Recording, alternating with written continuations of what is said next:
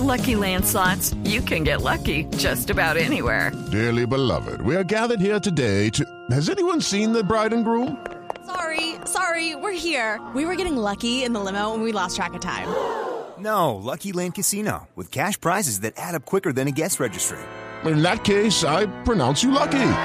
Play for free at LuckyLandSlots.com. Daily bonuses are waiting. No purchase necessary. Void where prohibited by law. 18 plus. Terms and conditions apply. See website for details. Conectando al mundo y a todo un país. Oscar Montes, Ana Cristina Restrepo, Hugo Mario Palomar, Diana Mejía, Gonzalo Lázari, Valeria Santos, Rodrigo Pombo y Camila Zuluaga lo acompañan desde este momento en Mañanas Blue. Cuando Colombia está al aire. 10 de la mañana, 34 minutos. Seguimos en Mañanas Blue y estamos cuando estamos en cuando Colombia está al aire. Acabamos de empezar, vamos hasta la una de la tarde con muchas noticias de lo que pasa en Colombia y en el mundo, pero también es momento de ponerle música a la vida en medio de una protesta que tenemos en la calle 13, que ayer Gonzalo Lázaro y hablábamos precisamente a esta misma hora de esa protesta que anunciaban los usuarios de la calle 13. Pero antes de seguir con todas las noticias, pongámosle música a la vida. Hoy es jueves y además de sus recomendaciones. Pues sí, Camila, eh, y yo quiero arrancar haciéndole una pregunta. Yo sé que usted está en contra de los anglicismos, eh, pero ¿usted conoce el término mashup? Cuando se habla de música? ¿Mashup le suena? No, no sé qué es mashup, ni idea. Pues bien, Mashup para los oyentes y para explicarle por qué se lo pregunto, es la unión de dos canciones muy distantes, eh, tanto en tiempo como en género, que tienen una base rítmica parecida. Por eso, aquí le traigo un mashup entre Bill Withers y la cantante Lizzo. Escuche cómo suena esta versión que hace Pomplamoose de estas dos grandes canciones, repito, de Lisa y de Bill Withers.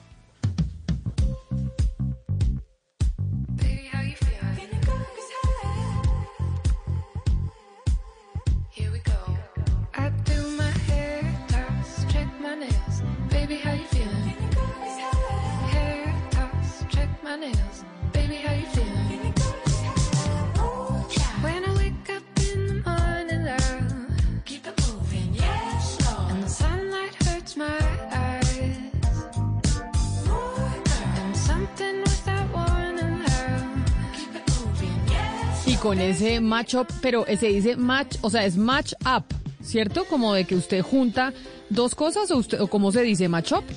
Eh, eh, mashup, dígalo sí, porque es una palabra, mashup, todo pegado, M-A-S-H-U-P, mashup. Eh, y aquí lo o sea, sin la T, sin de match, o sea... Exactamente. ah, no diga. Y sí. O sea, M-U-C-H-U-P. No, no, no, no, no. M-A-S-H-U-P, mashup. Mash up. Ah, ok. Ah, ¿Sí? ok. Vio, vio, qué interesante, ¿no? Uno, uno, uno, aprende algo todos los días con Gonzalo Lázari. Pues sí, sobre todo de temas musicales. Don Gonzalo Lázari, abucharon a Angela Merkel en, eh, en Alemania cuando anunció nuevas medidas del coronavirus y de cuarentenas. Y yo sé que Hugo Mario está muy preocupado por lo que pasa en Europa, porque Hugo Mario dice, si en Europa pasan esas cosas, ¿qué nos va a pasar a nosotros? ¿Qué le pasó a Angela Merkel con sus anuncios? Pues Camila, hoy estaba Angela Merkel frente al Parlamento alemán hablando un poco de esas restricciones que arrancan el día lunes, restricciones que van con el cierre de los bares, los restaurantes, los teatros, las piscinas, los gimnasios y las reuniones eh, entre personas limitadas, ¿no? Hasta grupos de 10. Pues en medio de esa declaración que hacía Merkel, eh, los eh, asambleístas o legisladores alemanes, sobre todo de la oposición, empezaron a abucharla, empezaron a gritarle, a vitorearla. En este caso, por lo que estaba diciendo y porque esto representaría un retroceso frente a lo que ya había hecho Alemania. Lo que dijo Angela Merkel es, lamentablemente, los ciudadanos no se están comportando a la altura y todo lo que habíamos hecho en cinco meses se está perdiendo. Y yo le tengo que decir, usted y Hugo Mario, que tanto mencionaban que nosotros aquí en eh, Colombia pues no éramos tan educados con, eh, con- como los alemanes, yo le cuento, don Hugo Mario Palomar y don Gonzalo Lázari, que nosotros Sí. aquí en Colombia y en Bogotá por lo menos le tengo cifras, las personas en Bogotá, bien o mal, lo que sea, el 99% está usando tapabocas. No habíamos tenido un cambio cultural tan importante en términos de comportamiento ciudadano desde que empezamos a utilizar el cinturón de seguridad. ¿Cómo le parece? ¿Se acuerda que nosotros no usábamos cinturón de seguridad? Y cambiar ese comportamiento de la ciudadanía, pues exige toda una estrategia de, de cultura ciudadana. Y, y la, y el uso del tapabocas lo logramos en qué? En cinco meses.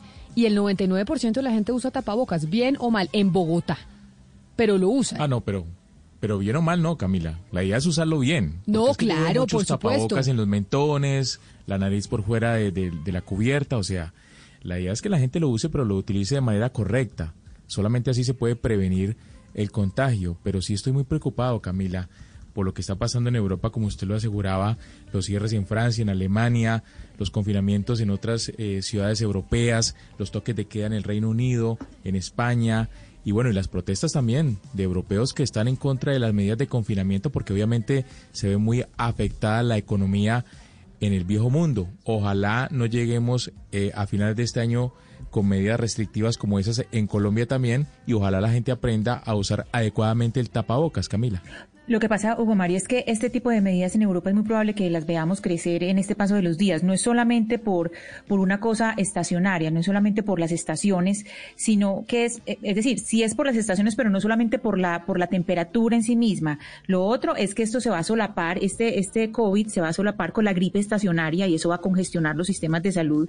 Por otra parte, también hay que mirar los comportamientos culturales y es que, claro, en invierno la gente se encierra más, está en las casas cerradas, ventanas cerradas, se juntan, entonces ahí ya hay un, digamos, un clima de contagio mayor, unas posibilidades de contagio mayores. Y lo otro que sí es lo que ha sucedido todo el tiempo y es que por supuesto que en países, en países de corte liberal, las personas protegen muchísimo más eh, sus, sus libertades y muchas de ellas pues son más reacias a este tipo de confinamientos. Pero esencialmente lo que se relaciona con las estaciones no es solamente el- la temperatura misma, sino el cambio cultural de lo que hacen las personas cuando está haciendo mucho frío y es que se entran a las casas y se juntan y se, se rodean de sus amigos o de sus familias en las casas y más con, fiestas colectivas. ¿Sabe que es preocupante, Camila, eh, cuando uno mira estos temas de los rebrotes en Europa y uno los compara con las cifras en Colombia? Es que nosotros estamos casi con las mismas cifras de muertos que en Europa. En Europa están cerrando y nosotros estamos empezando a abrir. Uno mira, digamos, en Colombia hubo 8.700 nuevos casos con 188 muertes. En Alemania, si bien hubo el doble, cuatro- 14.900, digamos que se puede decir que ellos hacen muchísimas más pruebas, pero nada más tuvieron 85 muertes, nosotros 188.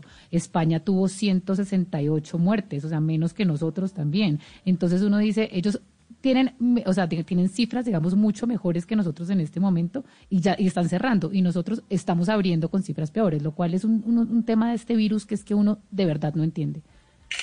Pero mire, Valeria, que yo Es creo que, que, eh, no todo en Colombia está mal. Y se lo digo por el cambio comportamental, porque sí es cierto que nosotros acá estamos usando el tapabocas, por ejemplo, según las mediciones, el 37% de la población adulta eh, usa algún tipo de desinfectante, lleva algún eh, alcohol o, a eh, o un eh, antibacterial. Es decir, nosotros sí hemos tenido cambios comportamentales y no podemos comparar exactamente lo que pasa allá con lo que pasa acá. Y es importante que nosotros estamos usando el tapabocas y el simple hecho de llevar el tapabocas, de estar saliendo uno de su casa y ponerse el tapabocas como se pone una chaqueta, Camila, es pero- ser consciente No, de que, el- que peligro está. Yo entiendo, pero, pero Camila, las decisiones de política pública y las decisiones de, de restricciones y de cuarentena se toman por las cifras. Es, es decir, y Pero- las cifras en Alemania son mejores que las de Colombia. Porque uno no mira cifras de contagios nuevos porque pues allá hacen mucho más test, uno mira muertes, uno mira capacidad Pero, de uso, etcétera. Y allá están mejor que acá. Entonces uno dice, bueno, y entonces es un tema del virus que uno no entiende. Evidentemente la curva de ellos está subiendo, la de nosotros está bajando. Eso puede ser, digamos, una de las razones por las cuales nosotros seguimos abriendo y ellos están cerrando. Pero en este momento más personas están muriendo en Colombia que en Alemania, Francia y España. Lo cierto del caso, Camila, es que usted habla del comportamiento, pero el comportamiento en América Latina se da por la restricción y por la obligatoriedad de usar el tapaboca. En Europa no era obligatorio utilizar el tapaboca. En, Europa, una vez se dieron las aperturas, la gente salió sin el tapaboca.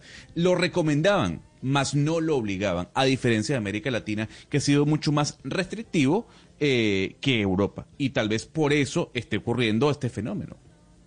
Yo quiero a las 10 de la mañana, 43 minutos, me disculpan eh, que sé que quieren seguir hablando de los tapabocas, pero es que hay una noticia de último minuto. Hugo Mario Palomar, estoy leyendo en Twitter el, eh, a Feliciano Valencia decir que acaba de sufrir un atentado contra su vida en la vía que conduce entre el corregimiento de El Palo y Tacueyó, en el punto eh, Tierrero en Toribío, en Cauca, que salió ileso, pues gracias a la madre naturaleza. ¿Sabemos algo de este atentado que sufrió Feliciano Valencia?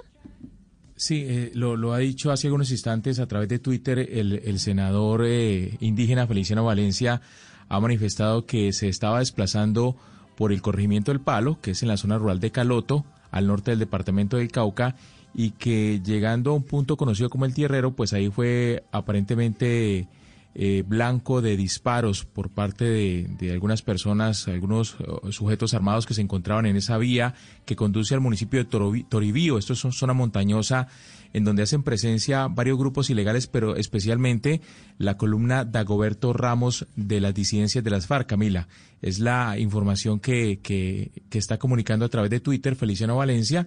Recordemos que ha estado aquí en ese espacio hablando sobre temas relacionados con las comunidades indígenas del, del departamento del Cauca. Estuvo muy activo en la Minga acompañó todo el, desplazamiento de la Minga desde el Cauca hacia Bogotá. En las Chivas estuvo eh, subido el, dirigiendo justamente esa, esas caravanas el senador indígena y bueno, ahora está anunciando que ha sido blanco de un atentado que ha resultado ileso por fortuna, dice él, gracias a la madre naturaleza.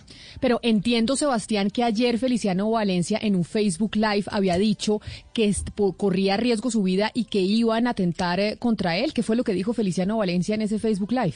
Sí, Camila, ayer eh, me acaban de mandar hace minutos eh, un Facebook Live en el que participó el senador Feliciano Valencia en la Comisión Nacional de Territorios Indígenas y él, bueno, habla de muchas cosas, de, de en parte de lo que estaba hablando Hugo Mario, pero empieza a hablar en una parte de lo difícil que está la situación en las regiones y hace como un llamado a que los líderes y grupos indígenas tengan cuidado con su vida, porque, y, como que le mando mensaje tanto a líderes como a la base indígena, y está muy difícil la situación en las regiones y la seguridad contra nosotros, pues eh, el tema está complicado. Pero cuando él habla de que la seguridad en su contra está complicado, se refiere porque dice Hugo Mario que podrían ser disidencias de las FARC, pero él hace referencia a algún grupo en particular. No, él no, él no ataca ni a FARC o a LN y habla como en general. Dicen, quiero recordar que la situación en las regiones está muy complicada y para nosotros líderes indígenas, pues hay que tener cuidado entonces, pues, eh, menos de 24 horas antes y que suceda el atentado, pues sí, sí es muy curioso este Facebook Live del que me acaban de mandar. Y muy diciente, Hugo Mario, pero entonces cuando habla Feliciano Valencia, vamos a mirar si podemos sacar la parte de Feliciano Valencia, el senador indígena,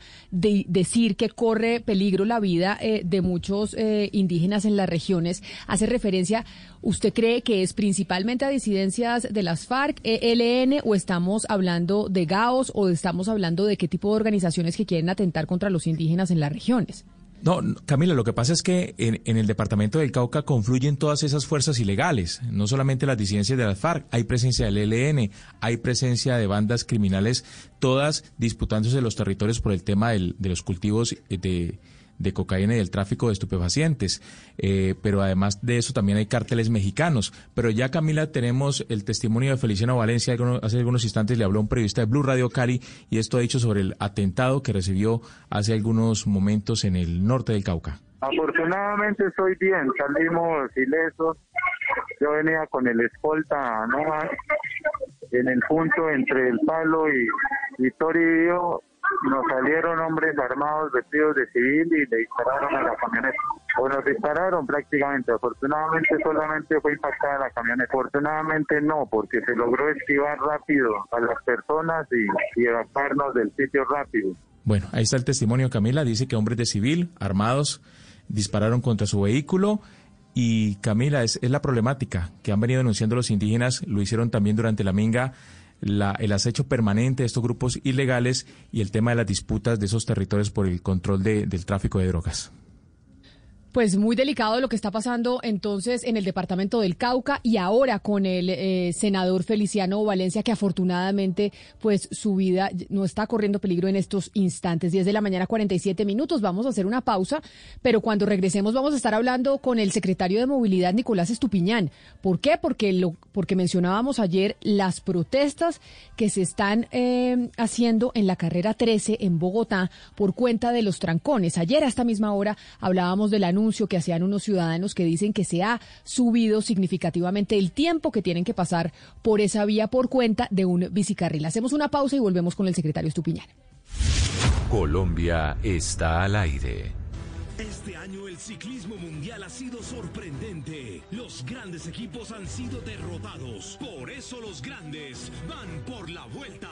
Ya viene la Vuelta a España del 20 de octubre al 8 de noviembre. En Caracol el ciclismo es mundial. Caracol Televisión.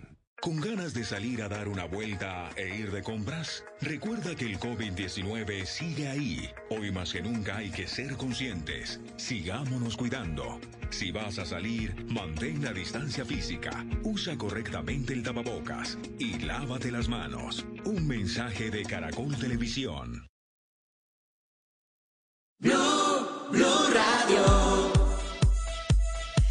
Camila, muy buenos días. Le cuento a usted y a todos los oyentes de Mañanas Blue que estamos en Clínica Armonía Dentofacial, como siempre, dándoles muy buenas noticias con el doctor Marcos Daniel González, que es pionero en Colombia y Latinoamérica en todo lo que tiene que ver con implantología estética, que esto es algo muy antiguo en el viejo continente, pero que en Colombia es relativamente nuevo y él tiene todas las medallas bien puestas, porque además el doctor Marcos Daniel es odontólogo de la Universidad Javeriana, cirujano oral y maxilofacial de la Universidad del Bosque y además muy inquieto con todo el tema de la implantología, pero ¿dónde nace, doctor, todas estas ganas de ayudar a la gente en tiempo récord para cambiar su calidad de vida?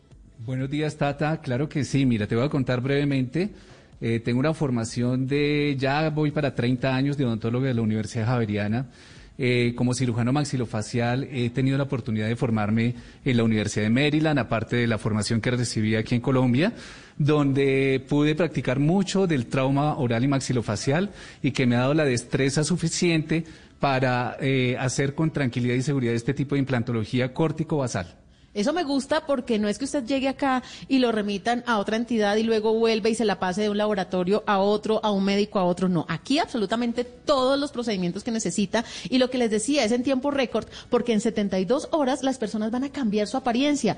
La implantología antes era muy compleja, pero gracias al doctor lo está haciendo más fácil y por eso queremos invitarlos a todos para que agenden desde hoy su cita de valoración y obtengan el 15% de descuento. Les voy a dejar los números para que desde ya, si saben de algún familiar o usted mismo requiere el servicio en Bogotá, 636-9188 y el celular 316-463-7076. 316-463-7076. Es muy fácil y realmente se nota el beneficio. Así es. Entonces, vamos a estar informándoles durante toda la mañana de esta técnica que es sensacional.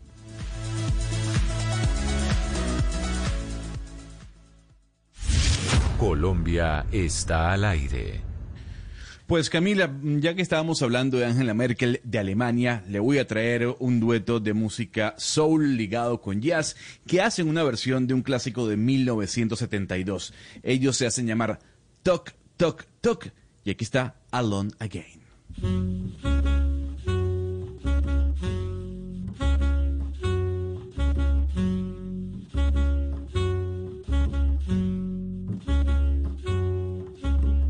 In a little while from now, if I'm not feeling any less out, I promise myself to treat myself and visit a nearby town. And climb into the top.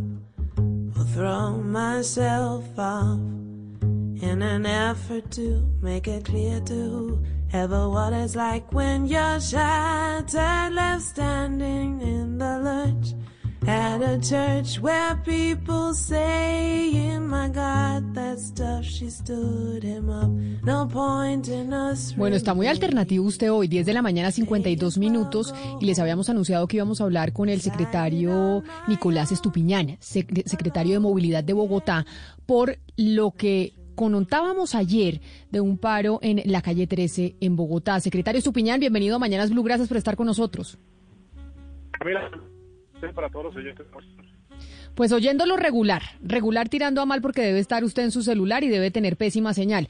Pero mientras arreglamos la señal, le pongo el audio precisamente de quienes ayer estaban convocando a esa movilización por cuenta de los trancones que se están viviendo en la calle 13 debido a un carril que se puso para las bicicletas. Ya el trancón era suficientemente delicado en esa zona de la ciudad y aumentando y quitándole un carril eh, para las bicicletas o poniendo un carril para las bicicletas, dicen los que van en vehículos de carga o vehículos privados, pues que el trancón se aumentó mucho más presentación, no hay presentación alguna, lo que están haciendo con la calle 13 y más con, con las más de 600 mil personas que viven en la sabana en los municipios de Fonsa, Mosquera, Madrid, Faca, Boyacá. Entonces, eh, los invito para que ustedes nos apoyen. Vamos a hacer un paro. Se va a realizar el día jueves. El día jueves se va a realizar el paro a partir de las 5 de la mañana. Y necesitamos la presencia de la Secretaría de Movilidad de Bogotá, como tenemos la presencia también de la alcaldesa. Por favor, si hay, si hay personas que tienen contacto con los medios de comunicación, por favor, invítelos ya que vamos a hacer un paro, pero va a ser pacífico, no vamos a hacer nada de locuras, destrozos, nada, va a ser pacífico para que nos escuchen de una vez, ya estamos cansados de aguantarnos más de tres horas para poder llegar a Bogotá y de re- regreso otras tres horas, es ilógico que nos quiten seis horas diarias de, de calidad de vida, ya es hora de, de realmente Y este era el anuncio que hacían ayer aquellos que se movilizan precisamente por la calle 13, secretario Estupiñán. Y obviamente toda la mañana hemos estado eh, con Blue Radio desde el punto en donde se está llevando a cabo esta protesta por la ciclorruta que hay en la calle 13 en el occidente de Bogotá y los trancones. Desde la administración, desde la alcaldía de Bogotá y usted como secretario de movilidad, ¿qué les responde a estas personas que están protestando por cuenta del tráfico? Camila, pues le respondemos varias cosas. La primera es que desde febrero, desde antes de que empezara la pandemia, nosotros hemos venido trabajando con el secretario Jorge Godoy de Cundinamarca y con todos los alcaldes de la Sabana de Occidente para buscarle soluciones al corredor de la calle 13. Este no es un tema nuevo. Los trancones en la calle 13 no surgen ahora a partir de la ciclorruta, no son nuevos y claramente es una problemática que Bogotá y la nación no ha resuelto durante los últimos años. Hemos instalado unas mesas de trabajo desde febrero. En febrero yo personalmente hice un recorrido, fuimos con transportadores, con los alcaldes de la sabana, para identificar puntos específicos en los que podíamos mejorar señalización, gestión en vía. Eh, tenemos más de 25 personas que están atentas a todos los problemas que puede haber en esta carretera. Pero Camila, es muy importante que todos sepan que este es un proceso natural de redistribución del espacio público, siendo absolutamente conscientes de la importancia que tiene este corredor. Este corredor es el corredor más importante de Bogotá y de la región. Sabemos también que es el corredor que más siniestros viales tiene para los ciclistas. El año pasado nosotros tuvimos 18 fatalidades, 18 muertos en este corredor. Y por eso es que hemos venido tomando estas acciones. En este momento, Camila, nosotros pasamos de tener, antes de pandemia, en el año 2019 teníamos 1.580 ciclistas. Hoy estamos teniendo en ese corredor, en el pico de la mañana, hoy en el pico de la mañana estamos teniendo 6.420 ciclistas. Entonces, estos números también reflejan la importancia que tiene este corredor para todos los distintos actores. Mañana vamos a tener una mesa de trabajo, como la hemos venido teniendo, como les digo, desde febrero, con todos los representantes, con los alcaldes, eh, para ver entonces qué otro tipo de soluciones podemos entregarle a la comunidad, entendiendo que tenemos que primero proteger la vida y luego ver entonces cómo distribuimos ese espacio que queda mientras que probemos las soluciones estructurales. Secretario Estupiñán, Gonzalo Lázaro, el encargado de la música, hoy antes de esta entrevista con usted puso una canción de Tok Tok que se llama Alone Again, solo otra vez.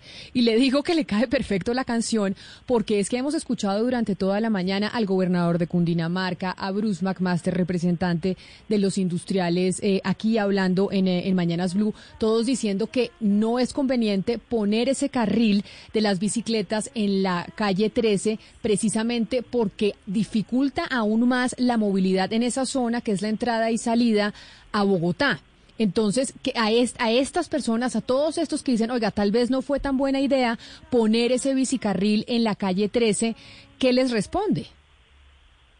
Camila, yo, usted sabe que yo respeto mucho al doctor Bruce, eh, he trabajado con él en distintos momentos, pero este esto no es una disyuntiva de productividad, esto no es una disyuntiva de qué es más importante, si mejorar el transporte de carga y facilitarlo o eh, ir contra la vida de los ciclistas.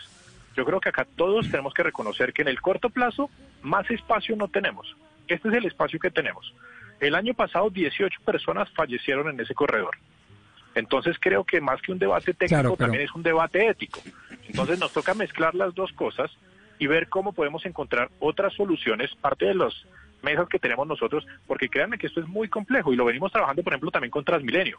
Ver cómo podemos reprogramar y ajustar algunas rutas del sistema de integrado de transporte público, ver cómo hacemos para con las calles paralelas darle prioridad para los vehículos particulares, con eso entonces liberamos un poco el espacio para los vehículos de carga y hacemos monitoreos constantes de velocidades y volúmenes. Eh, el problema, eh, doctor Estupiñán, quizás sea eh, una muy legítima crítica de quienes dicen, oiga, no nos oponemos ni a las cifras y no nos oponemos, por supuesto, a una movilidad alternativa distinta en donde quepamos todos los actores. Lo que nos oponemos es a la reducción de la infraestructura vial vehicular en vez de aumentar las, las ciclorrutas, en vez de aumentar otro tipo de infraestructura. Porque claro, como siempre está el estigma de que hacer obras es llevar simplemente ladrillos y no una política social. Entonces, ¿usted qué le responde a ellos? Porque pues es que eh, una de las principales, quizás la principal política social es eso, hacer obras, en este caso obras de infraestructura para las bicicletas, etcétera, etcétera. Este es un debate que nosotros lo hemos planteado en dos tiempos. Uno, el tiempo inmediato, y es lo que estamos haciendo ya. El segundo es el debate de mediano plazo y es efectivamente qué infraestructura adicional podemos generar. Cuando nosotros llegamos, esta administración encontró unos diseños para la calle 13 con un transmilenio pesado, con un transmilenio tipo troncal de la Caracas, con dos carriles por sentido. Cuando vemos, también cuando llegamos en esta administración, vimos que también el gobernador y la gobernación, el departamento había avanzado en un proyecto del Regiotram de pasajeros de Occidente. Cuando nosotros volvemos a correr todos los modelos de transporte, vemos que con la construcción y el avance del Regiotram de Occidente, pues no se hace entonces necesario tener una troncal de Transmilenio pesada en ese sentido. Esos diseños entonces ya no van a requerir cuatro carriles para transporte público, los estamos ajustando con el IDU para tener entonces solamente dos corredores de transporte público, aumentar el espacio para los transportes de carga y por supuesto tener nuestra ciclorruta sin tener que eh, restringir la movilidad ni de los particulares, ni del público, ni de carga. Pero eso va a tomar un tiempo. Nosotros ahora en febrero de 2021 vamos a terminar entonces esos ajustes a los diseños para salir a licitar y empezar obra, porque esa es la verdadera solución estructural. Nosotros no podemos darle más largas a la solución integral de ese corredor, pero tampoco podemos darle largas a las cifras de fatalidades que estamos teniendo hoy. Esto yo creo que es parte de este proceso de redistribución del espacio público. Yo creo que todo Bogotá ha visto cómo el uso de la bicicleta, no solamente por el distanciamiento social, sino por todas las razones, va aumentando. En, esta planificación, eh, digamos, de lo que va a ser la movilidad de la ciudad, se tiene que contar con estrategias a priori y entender un poco cuáles serían los impactos de las decisiones. Pro Bogotá hizo un estudio en donde determinó que el tiempo de viaje eh, por la calzada norte aumentaría en un 136% y la velocidad del tramo disminuiría en un 57%, pasando de 28 kilómetros por hora a 12.3 kilómetros por hora por culpa de la, eh, de la ciclo, de la, de la bicirruta. ¿Ustedes tuvieron en cuenta este estudio, pues además teniendo en cuenta que esto es una vía neurálgica para el sector industrial del país? No solo tuvimos en cuenta el de Pro Bogotá, sino los estudios propios. Créanme que ni Pro Bogotá ni nadie en este momento tiene mejores datos de los que tiene la Secretaría de Movilidad. Nosotros tenemos la encuesta de hogares más robusta que con la que cuenta Bogotá, que es del año 2019, y durante todos estos momentos de pandemia hemos estado monitoreando todos los corredores, no solamente este corredor de la calle 13, sino todos los corredores en los que intervinimos con un ciclocarril y en los corredores en los que estamos teniendo principales congestiones y aumentos en los volúmenes. Es una disyuntiva fuerte, es muy importante que todos reconozcamos el valor que cada uno de los actores de estos corredores tiene que tener. De nuevo, yo quiero repetir las cifras. El año pasado 18 personas se murieron en este corredor. Con lo que hemos visto a la fecha, con las intervenciones que hemos tenido, y no solamente por el ciclocarril, sino por tener más de 25 personas, como les decía, gestionando la vía, con las mejoras que hicimos ya con la unidad de mantenimiento vial, con las mejoras que hicimos en señalización y demarcación, hemos visto unas reducciones de la siniestralidad en 58% somos absolutamente conscientes de nuevo de las implicaciones que esto tiene en los aumentos de los tiempos de viaje y por eso no estamos diciendo eh, que no nos vamos a sentar, que no vamos a discutir, sino como les digo, desde febrero estamos sentados con el doctor Jorge Godoy y con los otros alcaldes usted al principio, viendo qué medidas tomamos. Usted al principio de esta entrevista dijo que los trancones siempre han existido en la calle 13, básicamente un poco como deslegitimando el argumento de las personas que protestan hoy la preocupación de entidades como Pro Bogotá o de la ANDI de que esto sí ha aumentado gravemente el tráfico. Usted, ustedes sí, digamos, aceptan que esta eh, bicirruta ha aumentado significativamente los trancones y la movilidad en esta zona. Claro, en ningún momento yo he legitimado ningún tipo de argumentos, ni muchísimo menos. Solamente he dicho que los trancones en la calle 13 y en muchas de las vías arteriales de Bogotá siempre han existido. Lo tenemos perfectamente medido. Ha aumentado en el tramo de la Boyacá hasta el río Bogotá más o menos entre 22 y 30 minutos el tiempo de viaje.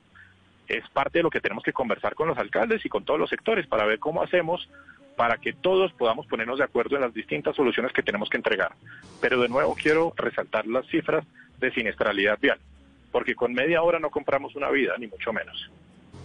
Claro, eh, doctor Estupiñán, pero ayer hablábamos, por ejemplo, con las fuentes del departamento de Cundinamarca, que fueron las que nos hicieron llegar este video y nos decían, mire, es que no puede ser que siendo posible eh, para desembotellar la calle 13, que se proyecte la Avenida de la Esperanza, eh, para salir por el sector de, de Funza y de una empresa que se llama Bicola, otra posibilidad de alternativa es salir por la Florida, por la vía a Funza Cota. ¿Por qué eso no se ha planteado hasta el momento? ¿Por qué Bogotá no lo ha planteado? Entonces mi pregunta es, ¿Bogotá sí lo ha planteado y Bogotá lo tiene presente para desembotellar la calle 13 dentro del post que van a presentar, doctor Estupiña? Esa vía la vimos en la visita que le digo que hicimos en febrero con los transportadores, con los alcaldes, no me acuerdo cuál de los alcaldes fue el que me lo comentó, pero sí, efectivamente lo vimos, esa vía tiene unos problemas ambientales. Ellos nos habían dicho que iban a trabajar en los cuatro o cinco kilómetros de su pedazo de vía, nosotros detrás del Parque La Floresta íbamos a intervenir, entonces creo que son alrededor de dos kilómetros, pero tiene unas consideraciones ambientales importantes que tenemos que ver si las podemos resolver ahora en este proyecto de POT que tenemos. Pero de nuevo, es una solución compleja que estamos trabajando de manera súper articulada. Pero secretario, mire, usted ha dicho que, que no hay disyuntiva entre vida y productividad. Y tiene toda la razón, por supuesto, de eso no se trata, no se va a discutir aquí qué es más importante. Pero sin duda alguna la productividad no solamente de Bogotá, sino del país se afecta porque estamos hablando de una vía principalísima para la producción nacional. ¿Ustedes tienen las cifras de, qué manera se afecta la productividad de Bogotá con estos trancones constantemente y sin que, se sin que aparezca una solución estructural a la situación? Pero por eso no estamos diciendo que esta es la solución definitiva. Estamos diciendo que este es un paso intermedio para poder construir esa solución definitiva, donde podemos entonces ampliar el espacio para que todos los actores necesita, que necesitan el espacio lo puedan tener. Eso como, como primera medida. Como segunda medida, claro que somos conscientes de nuevo de la productividad que tiene este corredor y de nuevo, no solamente para Bogotá y para la región, sino para el país. Por eso medimos constantemente los volúmenes y las velocidades. Pero yo, yo, yo les quiero hacer una pregunta. Esos 6.000 ciclistas, 6.500 ciclistas casi que pasan por ahí, pues son ciclistas, no son recreativos, no son ciclistas como los de patios, que van a hacer deporte, son trabajadores que están con orígenes y destinos sobre el corredor, que trabajan en esas fábricas, en esos talleres y en esas bodegas. Entonces, pues claro que también estamos teniendo unas mejoras en los tiempos de viaje para ellos, pero de nuevo les estamos cuidando la vida a ellos. Entonces, en términos de productividad, somos conscientes que necesitamos mejoras estructurales y por eso las eh, el cronograma que les contaba para trabajar en este corredor con el IDU. Por eso también intervenimos con la unidad de mantenimiento vial, por eso agregamos señalización y estamos buscando rutas alternativas en las calles paralelas. Si yo le entendí, secretario Estupiñán, su respuesta a la pregunta de mi compañero Oscar Montes desde Barranquilla, es que esta es una eh, solución, digamos, por un tiempo y después, mientras se logra hacer la solución estructural, esto va a cambiar. ¿Cuánto tiempo ustedes tienen más o menos presupuestado que este bicicarril va a estar ahí en la calle 13? Camila, nosotros esperamos que todo el 21, podamos, el año 2021, podamos estar cerrando los diseños y podemos entonces empezar obra en este corredor de la calle 13 en el año 2022. De nuevo, esto es una solución temporal por la condición crítica de siniestralidad vial y de fatalidades que tenemos en ese corredor, porque este es un tema de, de diferencial de masas. Yo no le puedo decir a los 7.000 ciclistas que pasan por ahí que vayan por otro corredor. No le puedo decir a los transportadores de carga que tomen otro corredor. Entonces, en el espacio que tenemos hoy, lo tenemos que distribuir de una manera más segura. Usted tiene la Mientras que diferencia. llega Mientras- esa, esa, esa solución estructural. Usted dice, aumentó a 6.000 ciclistas los que están pas- usando ese bicicarril. ¿Sabemos cuántos, cuántos vehículos pasan por ahí, doctor Estupiñán? Sí, Camila, sabemos todo. Okay, round two. Name something that's not boring. A laundry? Ooh, a book club. Computer solitaire, huh? Ah, sorry, we were looking for Chumba Casino. That's right. ChumbaCasino.com has over 100 casino style games. Join today and play for free for your chance to redeem some serious prizes. ChumbaCasino.com. No purchase necessary. Void where prohibited by law. 18 plus terms and conditions apply. See website for details. El- de verdad es uno de los corredores que más que más medimos de- precisamente por la importancia que tiene. En el pico de la mañana pasan 4.100 carros en el sentido occidente-oriente. Y en el pico de la tarde en este momento están saliendo de Bogotá alrededor de 2.700 vehículos. ¿Existe la posibilidad que cuando ustedes se sienten con la gobernación de Cundinamarca, con la ciudadanía, por cuenta de las protestas que está viendo hoy, secretario Estupiñán, se reverse la medida del bicicarril? Yo lo veo muy difícil. Yo sinceramente, pues usted me conoce Camila, yo estoy abierto a cualquier tipo de solución técnica que sea la mejor para la comunidad. Y esto lo hemos hablado con la alcaldesa, con el gobernador, con todos. Pero yo veo muy difícil que podamos nosotros volver a exponer a 7.000, a 6.000 ciclistas, 6.500 ciclistas en la hora pico a esa diferencia de masas que tienen con las tractomulas y con los buses del sistema. Pues secretario Nicolás Estupiñán, muchas gracias por habernos atendido. Ojalá pues se llegue a un acuerdo tanto con Gobernación de Cundinamarca como con el Gobierno Nacional y la Alcaldía de Bogotá para que se solucione esto no solo para los eh, vehículos, también para los ciclistas y que finalmente se pueda hacer un cambio estructural en la calle 13 en la capital. Mil gracias por estar con nosotros. A usted muchas gracias por el espacio y estoy seguro que vamos a llegar a una mejor solución. Son las 11 de la mañana, nueve minutos. Será el secretario de Movilidad, Nicolás Estupiñán. Y ahora de Bogotá nos vamos para España, porque llega la Vuelta a España. La vuelta pintada de La Vuelta a España. Hola Camila, qué gusto. Vamos ahora juntos con Coordinadora a la Vuelta con Rubén Darío Arcila. Rubencho, buena suerte y buen camino. ¡Venga! Con coordinadora que recoge y entrega contrarreloj. Es momento de continuar construyendo, de volver a creer y dar ese paso.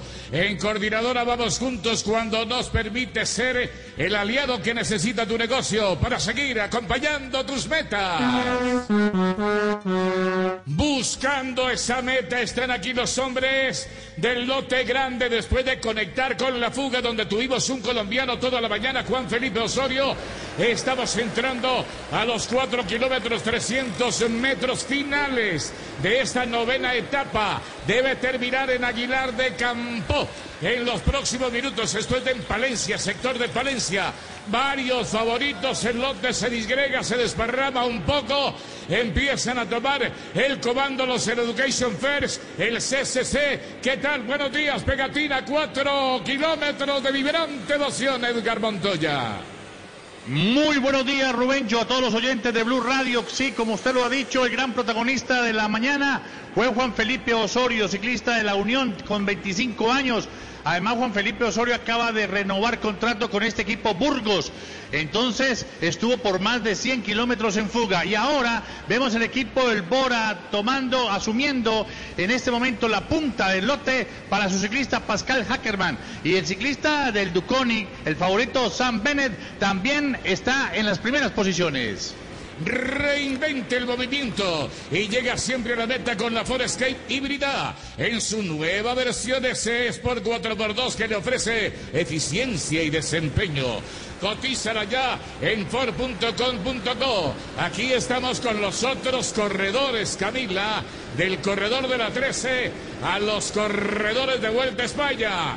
Aquí viene el acelerón, cambian de velocidad. Comprando colombiano, lograremos beneficios para todos. Entre otras cosas, Esteban Chávez va muy bien en el lote. Ayer perdió unos segundos. Comprando colombiano, protegemos el futuro del país y devolveremos esperanza. Compra colombiano. Challenger, una empresa colombiana. Joana Quintero, creo que hoy tuvo novedad. Pascal Ackerman, no sé si va a llegar un poco aporreado. Y pinchó Rockley hace unos minutos, Joana. Rubencho Pegatina, oyente, sí, Pascal Ackerman del Bora fue uno de los afectados por una caída. Estuvo durante varios minutos en el coche médico, pero después se reintegró. No sabemos cuál sea el parte médico oficial. Después, dos hombres de la G2R se enredaron, también se fueron al piso, pero pudieron eh, conectar justamente con el lote. Y Primos Roglic, que hoy está celebrando 31 años, pinchó a 15 kilómetros de la meta, pero su equipo, el Jumbo, pues lógicamente se quedó con él y lo llevaron nuevamente hasta el lote principal. También otra celebración y es Dan Martin que hoy celebra cuatro años de matrimonio con su esposa, el corredor del Israel, lamentó no poder celebrar esta fecha especial con su señor. Vamos a ver si de pronto Mikel Rain del Israel le brinda en este día tan especial, el número 185 que empieza a acomodarse en el lote. Vienen también los de la Verasturi. A Verasturi es un ciclista favorito, lo metieron en la polla para hoy. El número 202, 12, el número 202 del Caja Rural pendientes de Chávez, a ver dónde llega acomodado, ya no hay problema. Entramos al último kilómetro 300. Ahí vienen los del Bora con Pascal Ackerman, comprando colombiano. Lograremos beneficios para todos, protegemos el futuro del país y devolveremos esperanza. Compra colombiano, Challenger, una empresa colombiana. Vienen trabajando para Ackerman, pero no sea que de atrás salga en cualquier momento San Bener. Entramos al último kilómetro y se abre. Se abre la puerta de los sustos.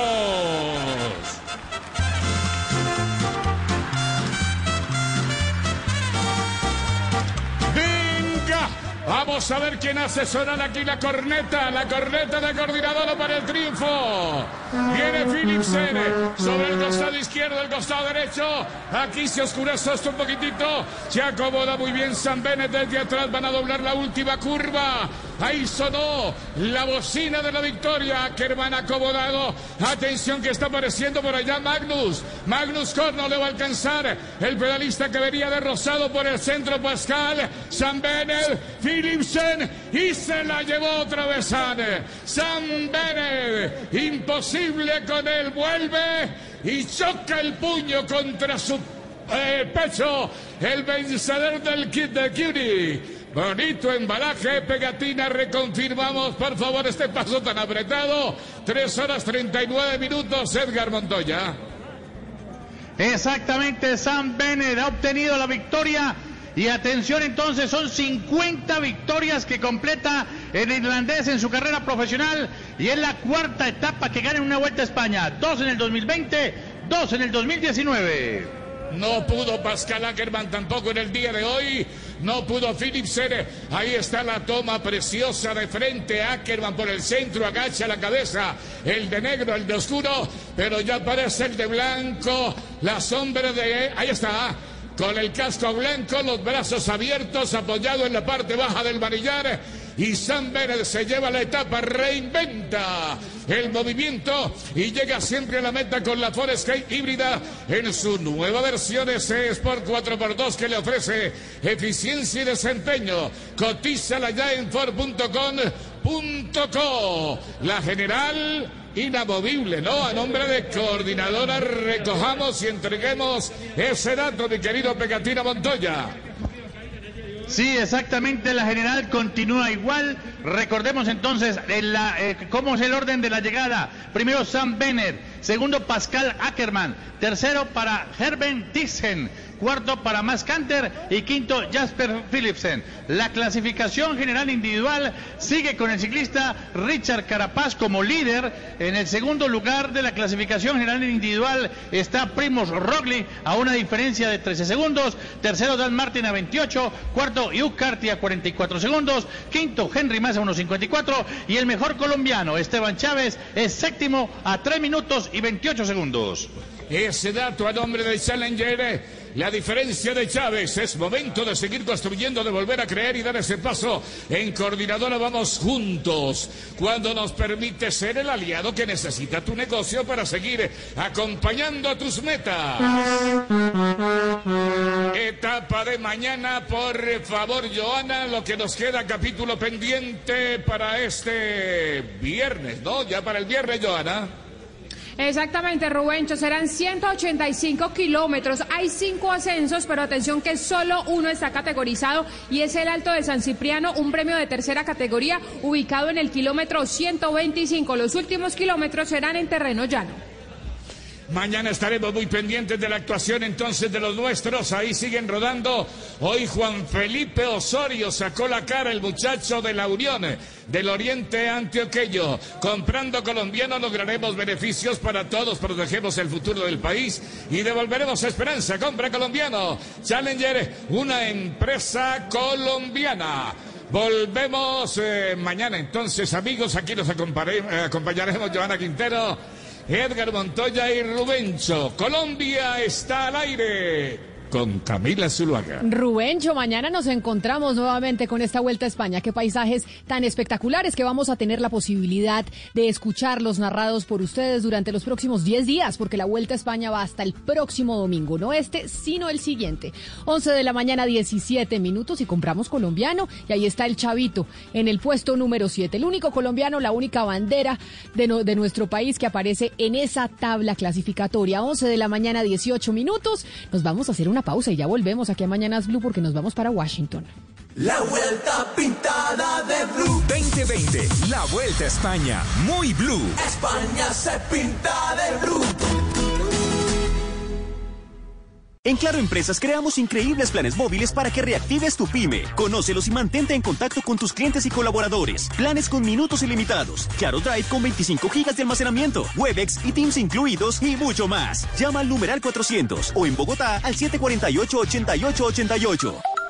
Aplica condiciones y restricciones en claro.com.co slash negocios. Expo Vinos llegó a tu éxito en Carulla. Aprovecha, pague dos, lleve tres en más de 700 referencias de vino. Te esperamos hasta el primero de noviembre en nuestras tiendas y a través de éxito.com slash expovinos y carulla.com slash expovinos. Prohibida la venta de bebidas alcohólicas a menores de edad. Ley 124 de 1994. El exceso de alcohol es perjudicial para la salud. Ley 30 de 1986. 90.000 unidades disponibles.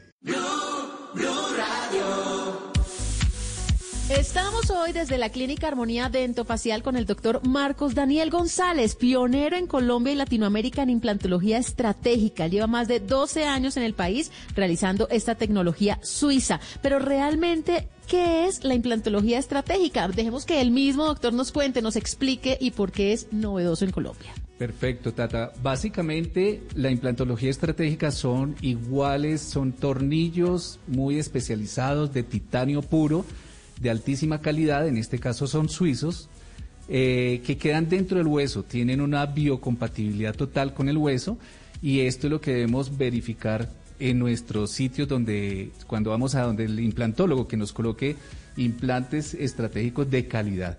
Es diferente a la implantología convencional porque este es de una sola fase, entonces son implantes mucho más sencillos que tienen una alta tecnología que se pueden cargar en 72 horas o menos. Quiere decir que el tratamiento se finaliza antes de 72 horas. Es decir, usted en tres días ya está con su sonrisa como siempre lo ha soñado. Así es, con un trauma mínimo eh, no necesitamos injertos óseos. Lo que sí es importante es que quien los coloque tenga la capacidad y las habilidades y el conocimiento suficiente para que lo haga. Por eso estamos aquí con el mejor, con el doctor Marcos Daniel. Así que quiero decirles a todos los oyentes que ustedes que nos están escuchando se pueden hacer sus tratamientos de implantes dentales. Aquí es la mejor alternativa para solucionar su caso en tres días con menos dolor, sin injertos de óseos, de huesitos. Y lo mejor es que será realizado de principio a fin por el doctor Marcos Daniel González. El 15% de descuento está para nuestros oyentes de Blue. Les voy a dar el número telefónico 636 9188, esto es en la ciudad de Bogotá, y 316-463-7076. 316-463-7076. Inicia la cuenta regresiva. Everybody knows who Donald Trump is. This is the most important election in the history of our country. Mañanas Blue, cuando Colombia está al aire desde Washington, con las noticias, los personajes y las entrevistas en el epicentro del acontecer mundial. Cobertura exclusiva. Elecciones Estados Unidos. Blue Radio, la nueva alternativa. 11 de la mañana, 21 minutos y nos vamos para Washington porque quedan muy pocos días para la elección presidencial de ese país que será el martes. Jaime Moreno desde Washington y a menos de una semana para la elección y pues hasta ahora perdiendo las encuestas, aunque vamos a ver qué tan confiables resultan las encuestas en esta oportunidad, está agarrado Donald Trump con su propio gobierno, con los funcionarios de su gobierno, Jaime. Camila, el presidente Donald Trump le ha declarado prácticamente a los empleados federales de todas las agencias del gobierno de los Estados Unidos. ¿Por qué razón? Él considera que ellos son un, un, obstáculo importante para los objetivos de su gobierno. Entonces ha reformado Camila, digamos, un, una ley que es la ley del servicio civil que está desde 1871. ¿Y qué es lo que, qué implicaciones tiene esto? Que muchas de estas posiciones que son empleados federales van a pasar a ser empleados de libre nombramiento y remoción. Hoy en Estados Unidos, digamos, eso se había, se había tratado de preservar justamente para evitar la interferencia en la política eh, de empleados de gobierno en, eh, cada vez que haya un cambio de gobierno. Pero entonces, en este momento, por ejemplo, el doctor Anthony Fauci, él es un empleado del servicio civil y por esta razón el presidente Trump no lo puede echar. Pero ahora con esta nueva autorización que ha hecho el presidente Donald Trump, esta orden ejecutiva, podría simplemente decir, sabe que su cargo es un cargo político en una categoría F, que quiere decir como nombramiento y remoción, y simplemente está despedido. Podría hacerlo como podría ocurrirle a, a, cientos y miles de empleados federales en los Estados Unidos. Es la nueva pelea que está cazando el presidente de los Estados Unidos, Camila. ¿Cómo era que se llamaba el programa en el que salía Donald Trump antes de ser presidente de los Estados Unidos? El aprendiz. ¿Y que le ¿Se acuerda cómo decían? ¿Cómo decía? You are fired. pues no lo dice tan parecido Jaime Gonzalo ¿No? a, a, Donald Trump, ¿no? Pero de pronto usted lo imita mejor. ¿Cómo decía Trump? No, no, no, no, no, no. Igual que Jaime, ¿no? You are fired. Así, pero You are con fired. tajante, ¿no? Y en es- Exactamente. estás despedido. Pero bueno, despedido. habíamos dicho, Gonzalo, que no solamente en Estados Unidos hay dos candidatos. Lo que pasa es que nos concentramos en el candidato demócrata y en el candidato republicano. Nosotros acá tuvimos ya a dos candidatos adicionales, que no es nada despreciable el eh, porcentaje de votos que van a sacar, entre 1 y 2% del total de la votación eh, en los Estados Unidos. Hablamos con el partido, pues con los libertarios, hablamos con el Partido Verde y nos falta un candidato importante o una candidata importante. Efectivamente, Camila, para los oyentes eh, y para que enti- entiendan un poco el sistema electoral de los Estados Unidos, hay más de 1.200 candidatos, pero todo está hecho para que el Partido Demócrata y el Partido Republicano sean los grandes contendientes dentro de esta, de esta elección que se va a vivir y que se ha vivido a lo largo de la historia cada cuatro años. Pues bien, como usted decía, conversamos con la candidata al Partido Libertario, con el candidato al Partido Verde, que son los dos otros partidos importantes dentro de los Estados Unidos, pero también están los independientes, Camila. Y dentro de la lista de los independientes surge el nombre de una mujer. Es tal vez el nombre más importante dentro de esa lista, pero quiero que escuche la música que hace esta persona.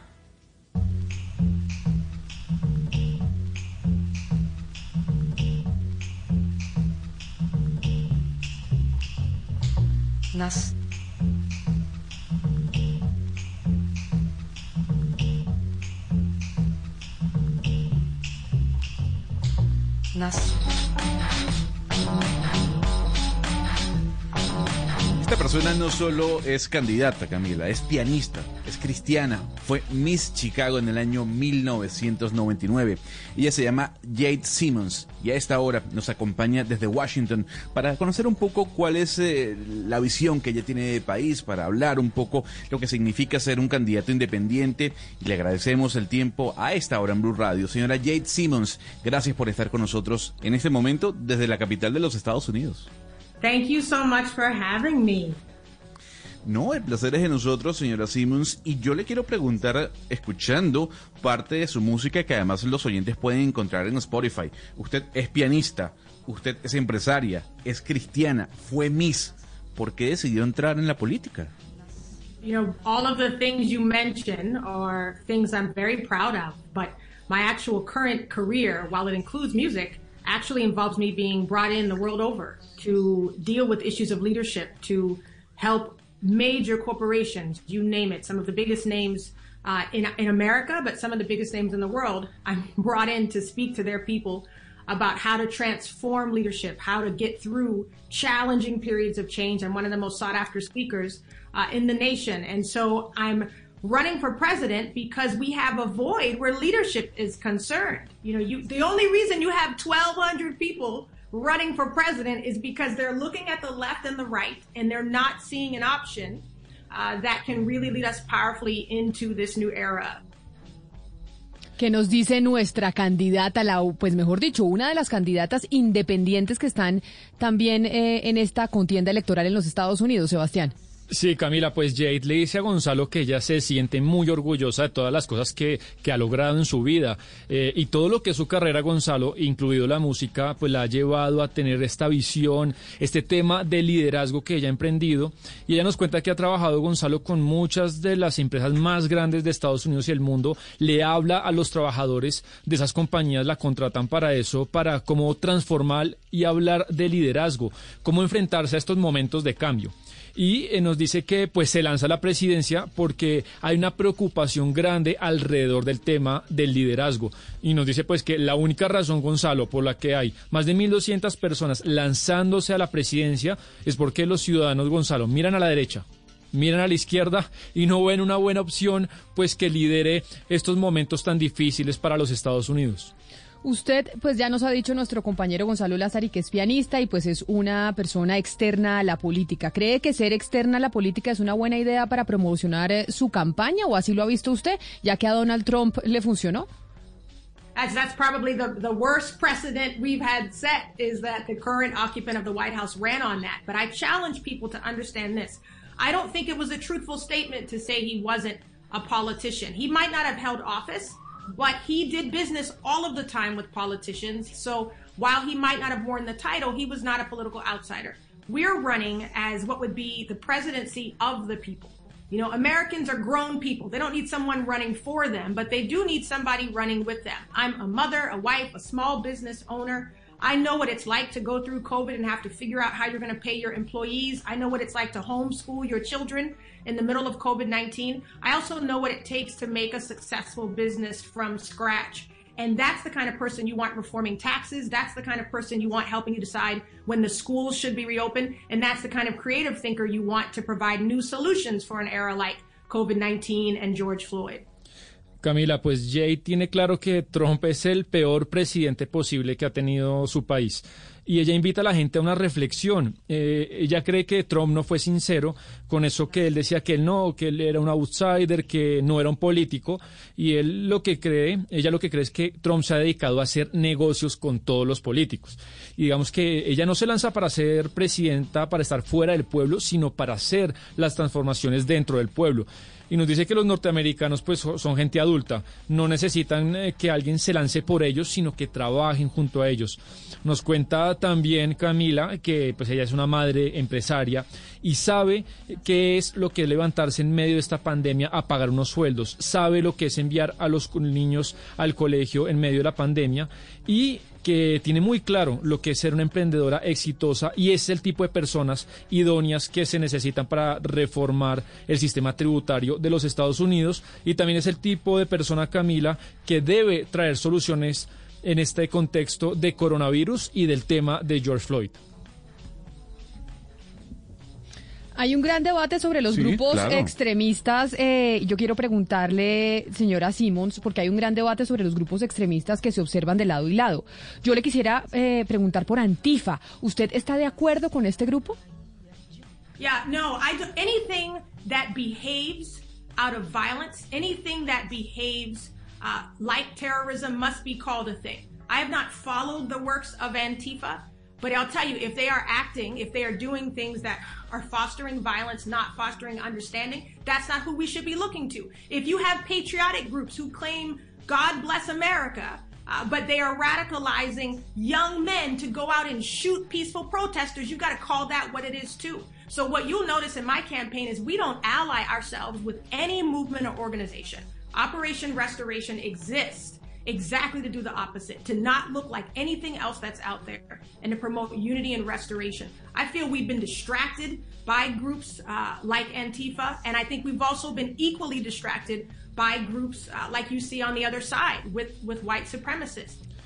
Dice Jade, Camila, que cualquier persona que se comporte de manera violenta, eh, La señora Simmons, ¿no? Candidata presidencial de los Estados Unidos, que usted, Jade, como si fuera su mejor amiga, eh, Sebastián. Sí, a, a- a veces... Candidata Simmons. La candidata, sí, sí, con más respeto. A veces a los invitados también los llamamos por su nombre.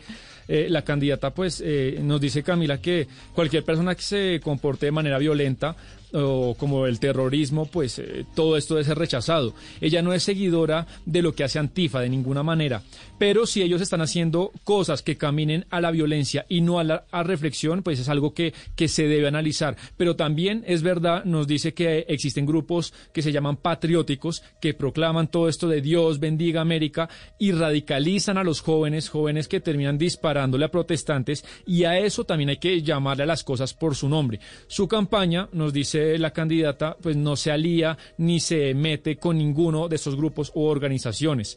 Nos dice que eh, los Estados Unidos, los ciudadanos han sido distraídos por grupos como Antifa, al igual que por los eh, eh, la conversación ha sido distraída por grupos del otro lado, por los grupos supremacistas y que la restauración es importante alejada de estos extremos. Pero, eh, candidata Simmons, ¿usted no cree que su candidatura y pues lo que usted representa podría afectar a Joe Biden y su campaña? Why would my job as an independent candidate who is rallying voters to finally find belief in something else that their heart and vision resonate with, why would I need to worry about what's going on with Joe Biden? You see, it's not my job to be less compelling, less attractive than any other candidate. It's Joe Biden's job to hold on to what he feels is his constituency. And if the Democratic Party had served people powerfully over the last four years, they could have risen up a candidate that their party could have gotten behind wholeheartedly. But what we have in our states is a false democracy that is not allowed to flourish. Independent candidates like myself, and I can't speak for the 1,200 right? I only know about three of them that are serious, that have released policy, that have found vice presidential candidates, that have released real proposals, that have been on the ground speaking to people. And we deserve a voice. And what we're finding is that the minute people hear us, instead, they've been forced to vote the lesser of two evils. So simply stepping aside so that a subpar choice, which is what I see Joe Biden as being, yes, he's less chaotic than President Trump. But that is not the solution. The solution is what is the best thing to put in, not just what's the best thing to take out or the best thing to keep out. Pues Ana Cristina, eso que la candidata le responde de Joe Biden, pues ella se pregunta, nos dice, ¿por qué con el trabajo que ella ha hecho como candidata independiente, que está atrayendo personas y votos, tendría que preocuparse por lo que dice o hace Joe Biden? Se pregunta. No es cuestión eh, de que ella sea menos convincente o menos atractiva que otro candidato. Dice, es problema de Biden que sea constante y consistente con su discurso y agrega que si el Partido Demócrata, si es cierto que ha servido bien a los norteamericanos en los últimos cuatro años, pues hubieran podido tener un candidato que realmente represente las bases del partido. Lo que tiene Ana Cristina en Estados Unidos es una falsa democracia, eso es lo que ella dice, porque no se la deja florecer y ella pues no puede hablar en nombre de los 1.200 candidatos independientes, sabe de, ha hablado con tres de ellos que son serios, que, que tienen vicepresidentes, que han estado en contacto con la calle y que el norteamericano termina pues eligiendo entre dos males, supongo se, se refiere al republicano y al demócrata, y termina diciendo Ana Cristina que si bien Joe Biden es menos caótico que Donald Trump, pues tampoco representa una gran solución. Bueno, usted es uno de los 1.200 candidatos eh, inscritos como independientes. Bueno, su mérito es que está inscrita en 40 estados. ¿Por qué cree que el sistema electoral de los Estados Unidos debe reformarse o cómo debería reformarse? Serious about democracy, and we know that Colombia has a great history, you know, in terms of being one of the oldest democracies in Latin America. But we go to countries like yours, tell you how you should do government, tell you that you need to offer an abundance of choices on your ballots, and then we come back and do the opposite. We're in an age of hypocrisy that must be exposed. So you better believe our judicial system, the way we do politics, must be reformed. You would not believe we need an hour to talk about the corruption behind the scenes, the attempts to keep candidates off of the ballot. We're in a, we'll be in a legal battle very soon with Indiana and with Texas just to be a write-in candidate, not even to appear on the ballot. That's how fiercely red and blue, Republicans and Democrats, we think of them as enemies. But let me tell you, they work together fiercely to keep third voices out because they know third voices will always come in and not sound like the two of them. We will always be more appealing to the average American. Jaime, pues eh, la candidata le, le, responde hablando de Colombia. Dice que sabe que Colombia pues tiene una gran historia en términos de que es una de las democracias más antiguas de Latinoamérica y critica a su país. Dice que ellos vienen a países como los nuestros a decirnos qué es lo que tenemos que hacer cuando ellos eh, realmente no tienen una baraja amplia de candidatos cuando nos dicen que tenemos que ampliar, ampliar nuestra democracia y dicen que eso es una gran hipocresía cree, está convencida que el sistema judicial de cómo se opera la política allá debe ser reformado y los Estados Unidos se debe un momento que ellos se introspeccionen para hablar de cómo la corrupción está detrás de la escena política. Y, por ejemplo, nos da un ejemplo, ellos tuvieron una elección muy pronta e ilegal de candidatos en, en estados como Indiana y Texas y eso se debe cambiar y dice que termina diciendo que se piensa que republicanos y demócratas son enemigos que trabajan arduamente no que al revés, trabajan muy unidos para silenciar a las terceras voces, para que no entren terceras voces y no suenen como ellos. Candidata Simons, nosotros ya hemos hablado y entrevistado a los candidatos del Partido Verde y del Partido Libertario, sobre todo sobre el tema y las dificultades que es para estos candidatos por fuera de los partidos republicanos y demócratas eh, llegar a la presidencia y tener eh, un chance de verdad. Yo quiero preguntarle para usted qué tan difícil es meterse en esta carrera presidencial y tener una oportunidad de ganar. You can imagine um, running for president with a billion dollars would be difficult. So imagine, and with party support. So imagine what it's like to run as an independent. I have financed a lot of my own campaign. We have raised money at the grassiest of grassroots levels because of two reasons. Uh, I go into many corporations and could have easily asked for corporate funding, could have set up a PAC uh, and done what every other politician did. But we wanted, when I win, for you not to have to wonder if the decisions I'm making are based on the donations I've been giving. So for the first time, at least in modern history, you would have a president who comes into office literally with no strings attached. That means when I work with a corporation, you know I'm looking for a mutually beneficial partnership, not to pay back someone for helping me get elected. Valeria, pues eh, la candidata Simon dice, usted ni se lo puede imaginar, lanzarse a la presidencia con un billón de dólares pues sería difícil, imagínese eso, y además contar con el apoyo de un partido. Ahora piense, Valeria, eh, cómo sería hacerlo pues como independiente, como ella lo hace. Nos cuenta que ella prácticamente ha financiado toda su campaña con sus recursos y si bien también ha podido conseguir recursos de otras fuentes, porque hay personas que han creído en ella, y además pues eh, ella ha tenido la oportunidad, como nos lo contó al principio, de hablar y de ir a corporaciones grandes, y nos dice que fácilmente podía ir a pedirles fondos para financiarse como lo hacen otros candidatos, pero a diferencia es que si ella gana, nos dice, pues sus decisiones no estarán basadas en las donaciones que recibió de grandes corporaciones.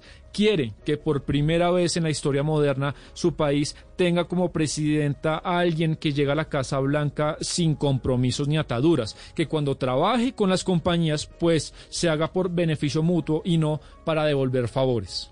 Yo tengo una última pregunta para usted, candidata Simons, y es a pocos días de las elecciones, cuando ya ha habido un récord eh, de votación comparado con lo que pasó hace cuatro años, ¿usted cómo va a convencer a la comunidad afroamericana para que vote por usted? Sobre todo cuando Barack Obama, cuando Michelle Obama le están diciendo que hay que votar por Biden, porque obviamente él es el que tiene la opción de poder derrotar a Donald Trump.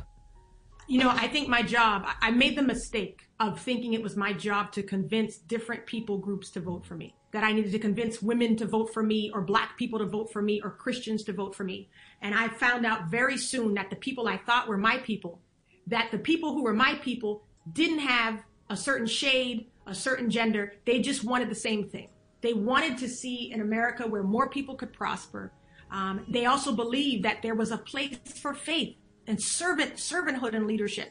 And as we just when we and we did this from the start, we only talk about the vision. As we talked about the vision, people of all colors, creeds, political affiliations started to be attracted to us. And so I've stopped trying to convince uh, different groups. I do have policy that specifically addresses the needs of African Americans. Yet many African Americans who are pledged to Democrats haven't even read those policies. I don't argue with them. I know that I'm here to serve them regardless of whether or not they vote for me. Now that will be something that's different. We're used to right now seeing a president who is very happy just serving the people that like him. Pues candidata Simmons, Jade Simmons, candidata presidencial independiente, porque estamos en esta carrera por la presidencia aprendiendo también cómo funciona el sistema político norteamericano. Mil gracias por estar con nosotros. Eh, un saludo allá en Washington. Thank you for, for really for making the space internationally. That's that's very important. Uh, that another country thought it was important. Thank you for having Joe Jorgensen on as well. Um, to be able to allow us to, to speak our vision in hopes that Americans who are still looking for an answer can find one in us. No, ni más faltaba, es nuestro placer, pero además nuestro interés conocer lo que está pasando con diferentes candidatos en los Estados Unidos. ¿Qué nos dijo a mi última pregunta, Sebastián, la candidata Simón? Sí, le agradeció por la entrevista, Camila, que muy importante para ella eh, transmitir su mensaje a medios internacionales. Nos dice la candidata que pues ella cometió un gran error y fue pensar al principio que su trabajo era convencer a diferentes grupos eh, políticos que, votaran por ella, que debía convencer a las mujeres, que debía convencer a los negros o, a los cristianos, pero no, entendió que la gente, que era su gente, no querían o buscaban un cierto tipo de mensaje de género o raza, que todas estas personas buscaban una misma cosa.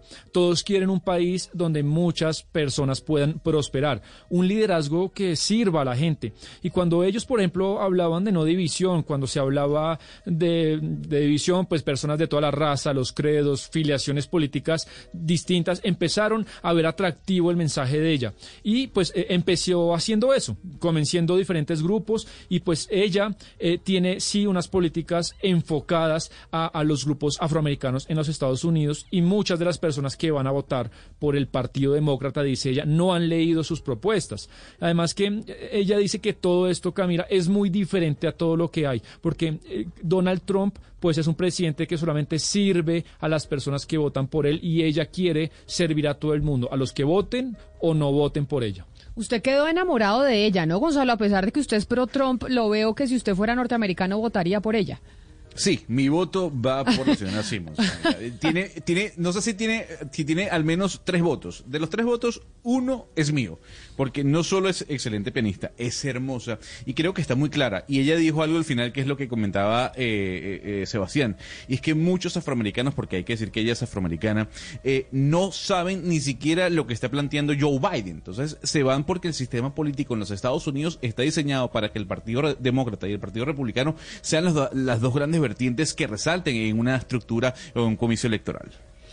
11 de la mañana, 43 minutos. Me voy para donde la Tata, que ha estado toda la mañana otra vez enseñándonos sobre implantes dentales. Mejor dicho, vamos a acabar este 2020, Tata, y usted nos va a dejar con una sonrisa espectacular a todos aquí en la mesa de trabajo. Pues dicen que al mal tiempo buena cara, Camila, y de eso se trata, porque para muchos no ha sido un muy buen año.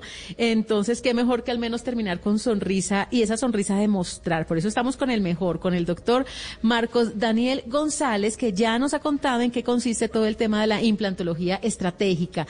Pero, doctor, usted nos podría decir también para los oyentes de Blue, ¿cuáles son esas diferencias con la implantología tradicional, la que comúnmente conocemos, con esta que usted está hace 12 años? Años realizando aquí en Colombia?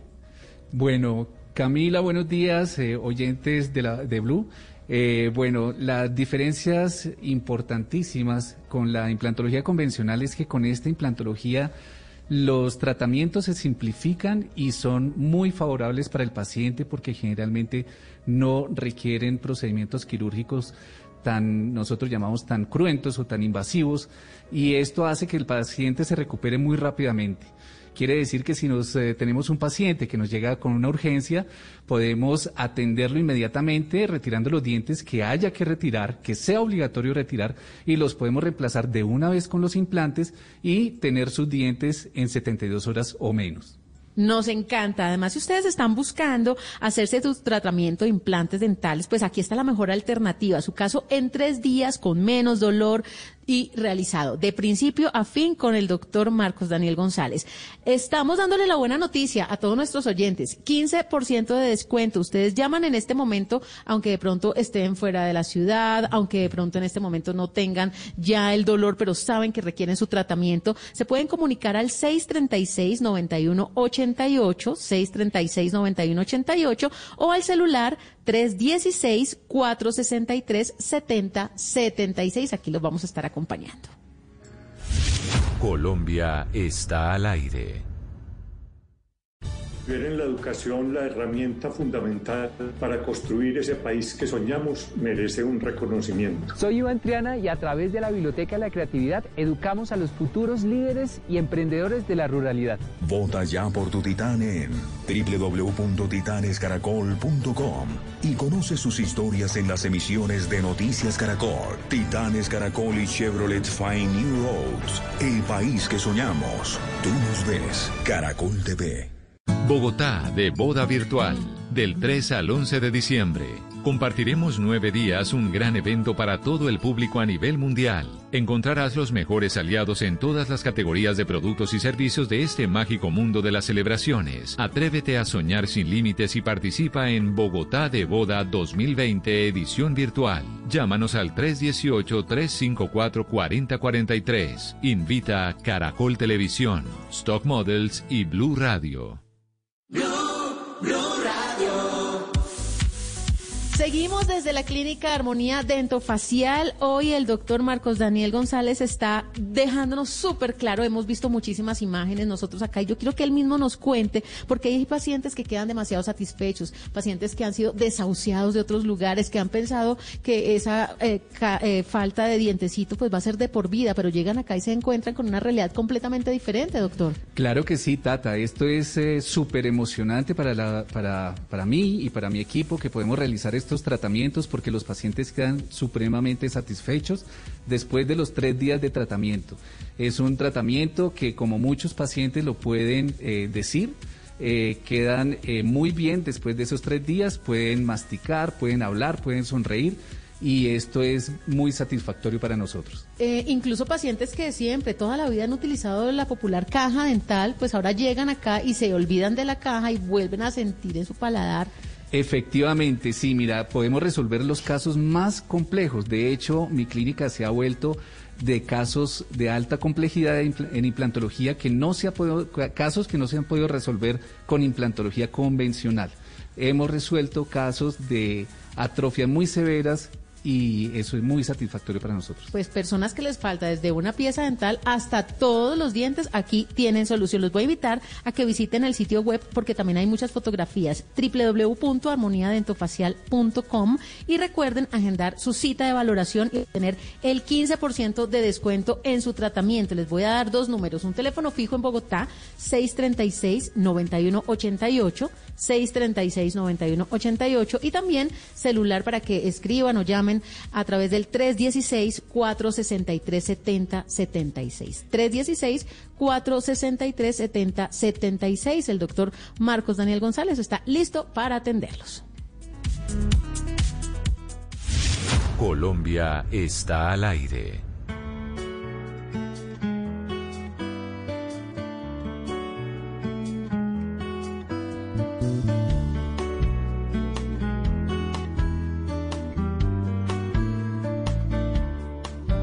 You're a falling star. You're the getaway car. You're the line in the sand when I go too far. You're the swimming pool on an August day. Pues Camila, a mí me está entrando ya el, el, síndrome del matrimonio. No. Yo no sé si usted... No puede momento, ser. Ya va, ¿Cuándo? Un momento, un momento, cálmese, Se tiene que arreglar los dientes ahí con el doctor.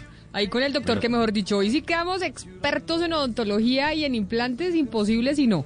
Acá estamos Pero haciendo una especialización, entonces se va a casar eh, Con su No, no, no, señora, no. pues con su Claro, novia. Claro. Porque usted está en Me- unión marital de hecho, ¿no, Gonzalo? Es- sí, bueno, sí, eh, eh, cónyuge en este caso. Eh, lo, cierto del caso, Camila, es que, a ver, antes que usted emita algún tipo de comentario, no he propuesto matrimonio todavía, pero ya estoy pensándolo. Pero, mijo, no ¿cuánto sé- lleva pensándolo? ¿Hace cuánto vive usted con su novia? Bueno, pero estamos en pandemia. No, pero diga, pasado, confiese, bueno. Gonzalo. Está igual que el alcalde, ¿cómo se llamaba Hugo Mario? El alcalde que entrevistamos, ¿se acuerda? Un alcalde No. que, le, que lo querían eh, sacar y también lleva 10 años con la novia y nada que le proponía matrimonio.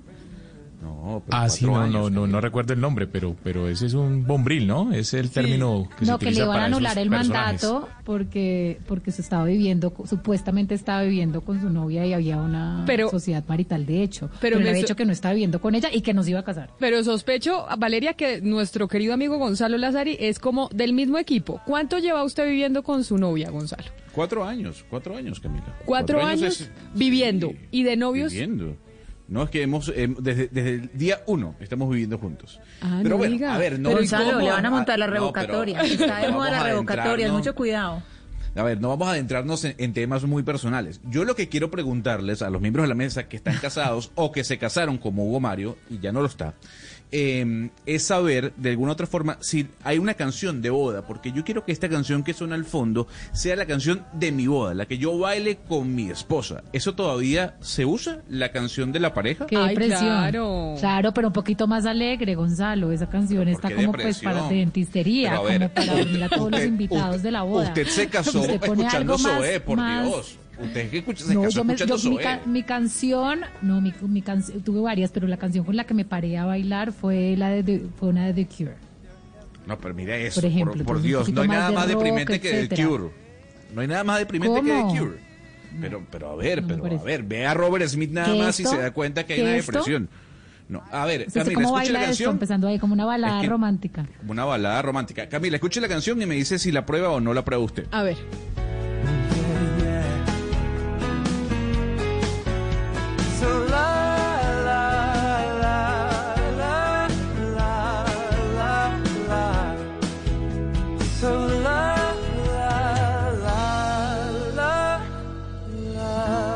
No, pues yo se la pruebo, pero es que eh, usted, Valeria con The Cure, usted con esta, entonces yo seré muy corroncha o lo que sea, porque la mía de mi matrimonio fue esta.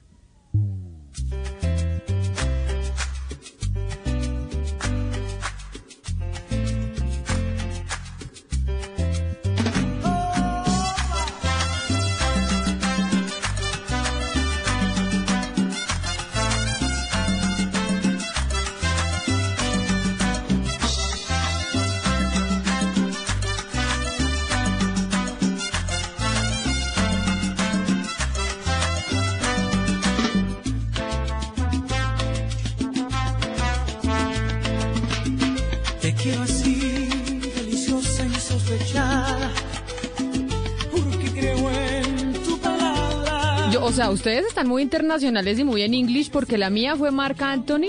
Tu amor me hace bien. ¿Será que yo soy muy corroncha o qué es lo que pasa? Camila, pero Gonzalo? por- no, no, pero Camila, ¿por qué corroncha? Me parece que esa es una canción sota. A mí es que Marc Anthony me encanta. Yo me soñaba y No, me no. sueño con Marc Anthony en un matrimonio. ¿Se imagina? ¿Usted en un matrimonio y que le salga Marc Anthony a cantar? Me parece que es el mejor artista para que, que uno puede tener en un matrimonio. Bien pudiente. Puede estar tranquila. Eso de que sea corroncha no tiene nada que ver ahí, de A mí- verdad. sí, pero como Valeria y Gonzalo están con canciones en inglés, Ana Cristina, ¿la suya también Pues fue en de- inglés? No, Todo, pues. la mía fue también de Marc Anthony. Ah. Y escogida por mi marido porque a mi marido le encanta bailar salsa. La suya de Marc Entonces- Anthony, ¿cuál fue? O sea, No, de bailamos varias de, Marc Anthony, del, del, del álbum del, del 2000, varias canciones porque a mi esposo le encanta, mejor dicho, nos quedamos ahí bailando y todo el mundo estaba más bueno. Pombo y la Pero varias suya. canciones. Sí, no, no, no, digamos, digamos que esas canciones pues pueden ser muy hermosas en otros lugares, pero diría mi familia ¿no? que no es tan propicia para abrir un matrimonio en la sabana de Bogotá, ¿no? Pues no, no va como, como con el ambiente, no sé.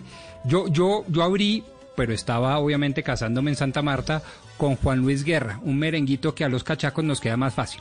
Ah, pero Juan Luis Guerra, gran canción. Yo creo que cualquier Claro. canción de Juan Luis Guerra sirve, Oiga. sirve para abrir matrimonio. ¿Sabe cuál es lindísima? eh, Camila, una de Felipe Peláez. A mí no es, a mí no es que me guste mucho el vallenato, pero, pero esta la he visto que la bailan en muchas bodas, los novios o los recién casados, y escúchela. A ver.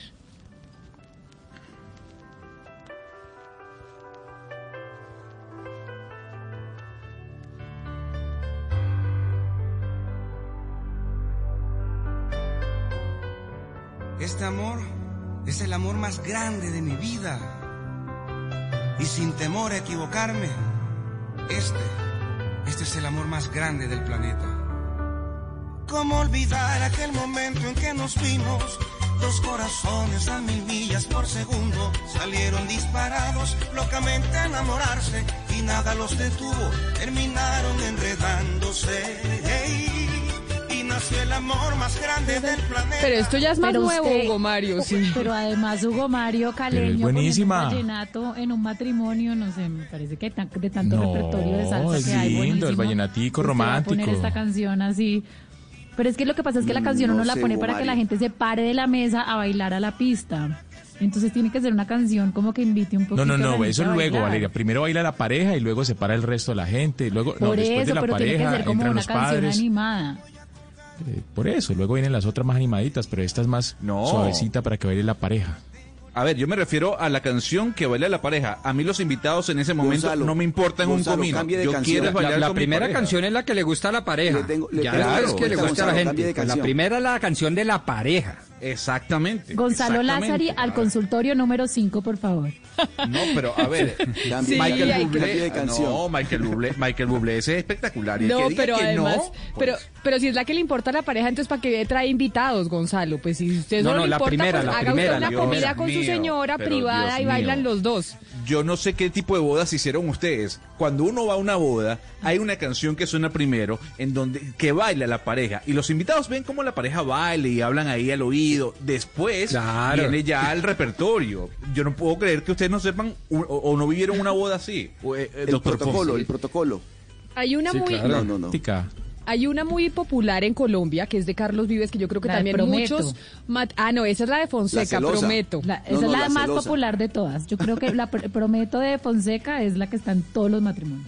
Pero mire, hay esta te mando tam- flores. o esta también de Carlos Vives. Esta también está en muchos matrimonios.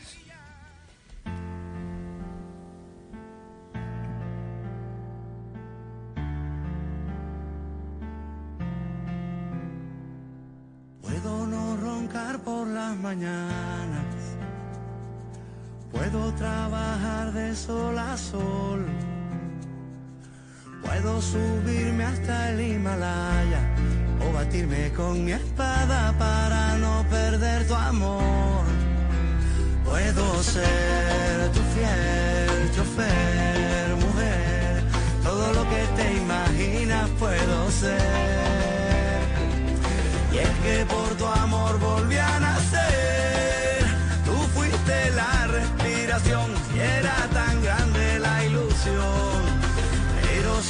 Tata, yo no sé usted con qué canción se casó, pero yo sé que usted es muy musical y esta de Carlos Vives aparece mucho en, eh, en los matrimonios para que no sea como le dice Valeria a don Gonzalo Lázari, un consultorio odontológico como donde usted está.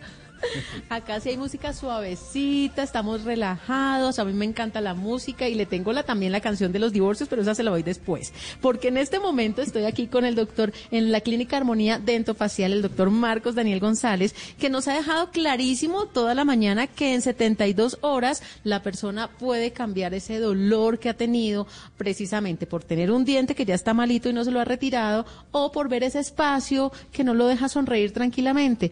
Entonces, esas 72 horas no es un tema de marketing, es una realidad, ¿sí o no, doctor? Así es, Tata. Efectivamente, aquí en Armonía Dentofacial encontramos y podemos hacer todo bajo estricto conocimiento de la biología ósea. Entonces, el tema de marketing eh, no es para nosotros el tema de las 72 horas. Esto es- son normas de la biología del hueso. Todo lo tenemos basado y especificado tanto en la anatomía como en la fisiología del hueso para tener el mejor éxito. Entonces, eso es importante aclararlo acá, pero desde luego buscamos siempre la armonía y la felicidad de los pacientes para cualquier evento o para cualquier trabajo que necesiten realizar. Me gusta eso. En 72 horas usted va a cambiar su calidad de vida. Y adi- adicional a eso, él también está pensando en la parte del bolsillo, porque hoy a todos los oyentes de Blue Radio les va a dar el 15% de descuento en el tratamiento. Escuchen bien, el 15%. Así que anoten este número telefónico telefónico fijo 636-9188, 636-9188 y este celular, atención, 316-463-7076. 316-463-7076 para que aprovechen este súper descuento y además le sonría la billetera y también el rostro. Puedo trabajar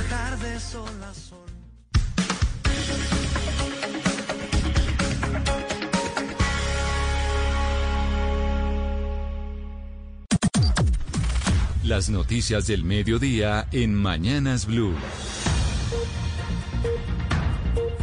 Son las 12 del día en punto y a Blue Radio llegan las noticias para que usted se actualice de lo que está pasando en Colombia y también en el resto del planeta. Don Eduardo Hernández. Hola Camila, ¿qué tal? Muy buenas tardes y atención porque arrancamos con noticia de última hora. Lamentablemente debemos informar que en la cerca de la estación de la calle 85 de Transmilenio acaban de asesinar a un hombre a bordo de un articulado. Este hombre aparentemente fue víctima de un ataque con arma blanca. Estaba en el bus, fue por robarle. Eh, se está convocando una rueda de prensa de última hora por parte de Transmilenio para hablar de este caso que acaba de ocurrir, insistimos, en el norte de Bogotá, muy cerca de la estación de la calle 85 para entregar detalles de lo que efectivamente ocurrió. Estaremos pendientes entonces de esa rueda de prensa que haga Transmilenio para explicar los detalles de lo que pasó, Eduardo, pero también frente a otro caso de violencia, el gobierno se acaba de pronunciar a propósito del atentado que sufrió el senador de las comunidades indígenas Feliciano Valencia. Kenneth Torres, ¿qué dijo el gobierno? Hola Camila, pues el pronunciamiento fue hecho por la ministra del Interior Alicia Arango, quien lamentó lo ocurrido y rechazó el atentado contra el senador Feliciano Valencia en las últimas horas, cuando este se desplazaba entre Santander de Quilichao y Tacuello en Toribío, Cauca, cuando el vehículo del esquema de seguridad del senador fue requerido por un supuesto retén conformado por cinco personas y al no detenerse dispararon contra este. Pues eso fue lo que dijo hace unos instantes eh, la propia ministra del Interior y que está en un sitio seguro en este momento, que se le ofreció evacuación y considera que no es necesario y que ya los militares se están moviendo hacia la zona y está resguardado en este momento por la Guardia Indígena y por su esquema de protección. Fueron tres balazos en el carro y efectivamente sí, sí hubo el atentado. La ministra señaló que en la zona del atentado es una zona peligrosa y opera la Dagoberto Ramos, disidencia de las FARC, que asimismo reveló que al punto en este momento se desplaza una delegación de la Defensoría del Pueblo y de la Fiscalía para investigar lo ocurrido al congresista. Lo que ocurrió también fue rechazado por las asociaciones de indígenas. Vamos al suroccidente de Colombia, Alejandro González. La Asociación de Cabildos Indígenas del Norte del Cauca, ASIN, rechazó el intento de asesinato al líder indígena Feliciano Valencia, quien fue atacado con armas de fuego por hombres vestidos de civil cuando se desplazaba desde el corregimiento El Palo hacia Tacuello, en el departamento del Cauca. La camioneta en la que se desplazaba Valencia tiene tres impactos de bala, pero el líder salió ileso de este atentado. Afortunadamente estoy bien, salimos ilesos. Yo venía con el escolta en el punto entre El Palo y, y Toribio. Nos salieron hombres armados vestidos de civil y dispararon a la camioneta. Valencia ya se encuentra en un sitio seguro con el acompañamiento de la Guardia Indígena mientras se investiga quiénes están detrás de este atentado. Desde la ASIN también indicaron que en la zona de los hechos opera la columna de Agoberto Ramos de las disidencias de las FARC. 12 del día, 13 minutos. Y en las últimas horas hubo un ataque contra operadores de programas de sustitución de cultivos ilícitos cerca de Tumaco y el gobierno se acaba de pronunciar al respecto. Pero antes, José Luis, de que usted me cuente precisamente sobre esa noticia, hay también pronunciamientos, Eduardo, sobre lo que pasó con Feliciano Valencia, no solo de parte de la Procuraduría, sino también de Human Rights Watch. Exactamente, Human Rights Watch que está rechazando este hecho y el presidente Iván Duque acaba de hablar telefónicamente con Feliciano Valencia, una llamada de unos 10 minutos en la que el jefe de Estado expresó su solidaridad por lo que ocurrió, verificó el estado de la comunidad indígena y dijo que ya se ordenó al comandante de las fuerzas militares que se ponga al frente de la situación. También la Casa de Nariño está confirmando a esta hora del mediodía que el comandante encargado de la regional Cauca ya está en camino a la zona para ponerse al frente de esta situación. Insistimos, un atentado que sufrió en la jornada de hoy el líder y el senador indígena Feliciano Valencia. También se pronunció la Procuraduría, se está pronunciando Camila todo el mundo a propósito de este tema. El ex negociador de paz Humberto de la Calle dice atentado contra Feliciano Valencia, ya se agotaron las palabras. Pero además porque ayer Feliciano Valencia había dicho a través de un Facebook Live que estaban las comunidades indígenas en riesgo en los territorios de ataques violentos y hoy es él quien sufre precisamente un atentado. Pero ahora sí vámonos eh, para Tumaco, José Luis Pertus. Buenos días. Desde Algeciras, en el departamento del Huila, el consejero presidencial para la estabilización y la consolidación, Emilio Archila, condenó este atentado y confirmó que ya se activó un protocolo de seguridad con la fuerza pública cerca a Tumaco. Vamos a continuar acompañando a los líderes del PENIS, a los líderes eh, del proceso de sustitución es evidente que estos eh, ampones están sintiendo que estamos siendo efectivos, es evidente que están sintiendo que las familias de colombianos no quieren estar dentro de, esos, eh, de esta actividad eh, ilícita.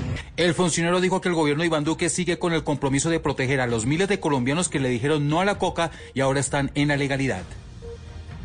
Son las 12 del día y 6 minutos. La alcaldesa de Bogotá, Claudia López, ha dicho que la celebración del Halloween no debe tener niños saliendo a pedir dulces en la calle y los centros comerciales, los bares, los gastrobares no pueden realizar actividades especiales a propósito de esa celebración. Michelle Quiñones. La alcaldesa de Bogotá, Claudia López, fue clara en señalar que la celebración del Día de los Niños no se va a hacer en las calles ni en los centros comerciales. Los papás pues no deben sacar a sus niños a pedir dulces y los centros comerciales no deben organizar ninguna actividad, ni pueden organizar ninguna actividad, de manera que ni va a haber oferta ni va a haber demanda. ¿Los niños dónde van a estar? En casa, con su familia, disfrazándose. No se permitirán fiestas, reuniones o actividades de Halloween. Ningún restaurante o gastrobar que esté en Bogotá en cielo abierto puede ofrecer ninguna actividad de Halloween. Ninguna. Puede ofrecer sus servicios de comida tradicionales, pero no ofrecer ni fiestas de Halloween ni actividades de Halloween. Esa es parte de los acuerdos que les permite operar en Bogotá cielo No habrá toque de queda, pero la invitación a la ciudadanía es a no salir a las calles. Y ya que estamos hablando de Halloween en Bogotá, pues vamos a ver lo que pasa en Antioquia, porque el gobernador de ese departamento dice que las medidas restrictivas que se impondrán para este puente festivo lo que buscan evitar es que haya cierres en diciembre. Camila Carvajal. El gobernador de Antioquia, Aníbal Gaviria, dijo que las medidas de toque de queda y ley seca el fin de semana en Antioquia son para evitar cierres más complejos el próximo mes de diciembre. Que con estas medidas no tengamos en el futuro, en el mes de diciembre, que sería un impacto muy grave para la economía, para la sociedad, para la salud, para todo, tener que tomar medidas iguales o más restrictivas. Por su parte, el alcalde Daniel Quintero reveló que el partido de la Selección Colombia, el pasado puente festivo, generó presiones en el sistema de salud. Aseguró que lo que se tiene que evitar es que Halloween represente en materia de contagio lo mismo que el partido de Colombia. Porque los niños se van a recoger y a entregar confites casa por casa y basta que una sola persona esté contagiada para contagiar a uno de nuestros niños. En Antioquia esta mañana las UCI están ocupadas al 82%. 312 son los municipios que han tomado medidas excepcionales a propósito de esta celebración del fin de semana. La alcaldía de Ibagué expidió un decreto de toque de queda para este fin de semana también y adoptó medidas como el pico y cédula para las entidades bancarias. Medardo Morales.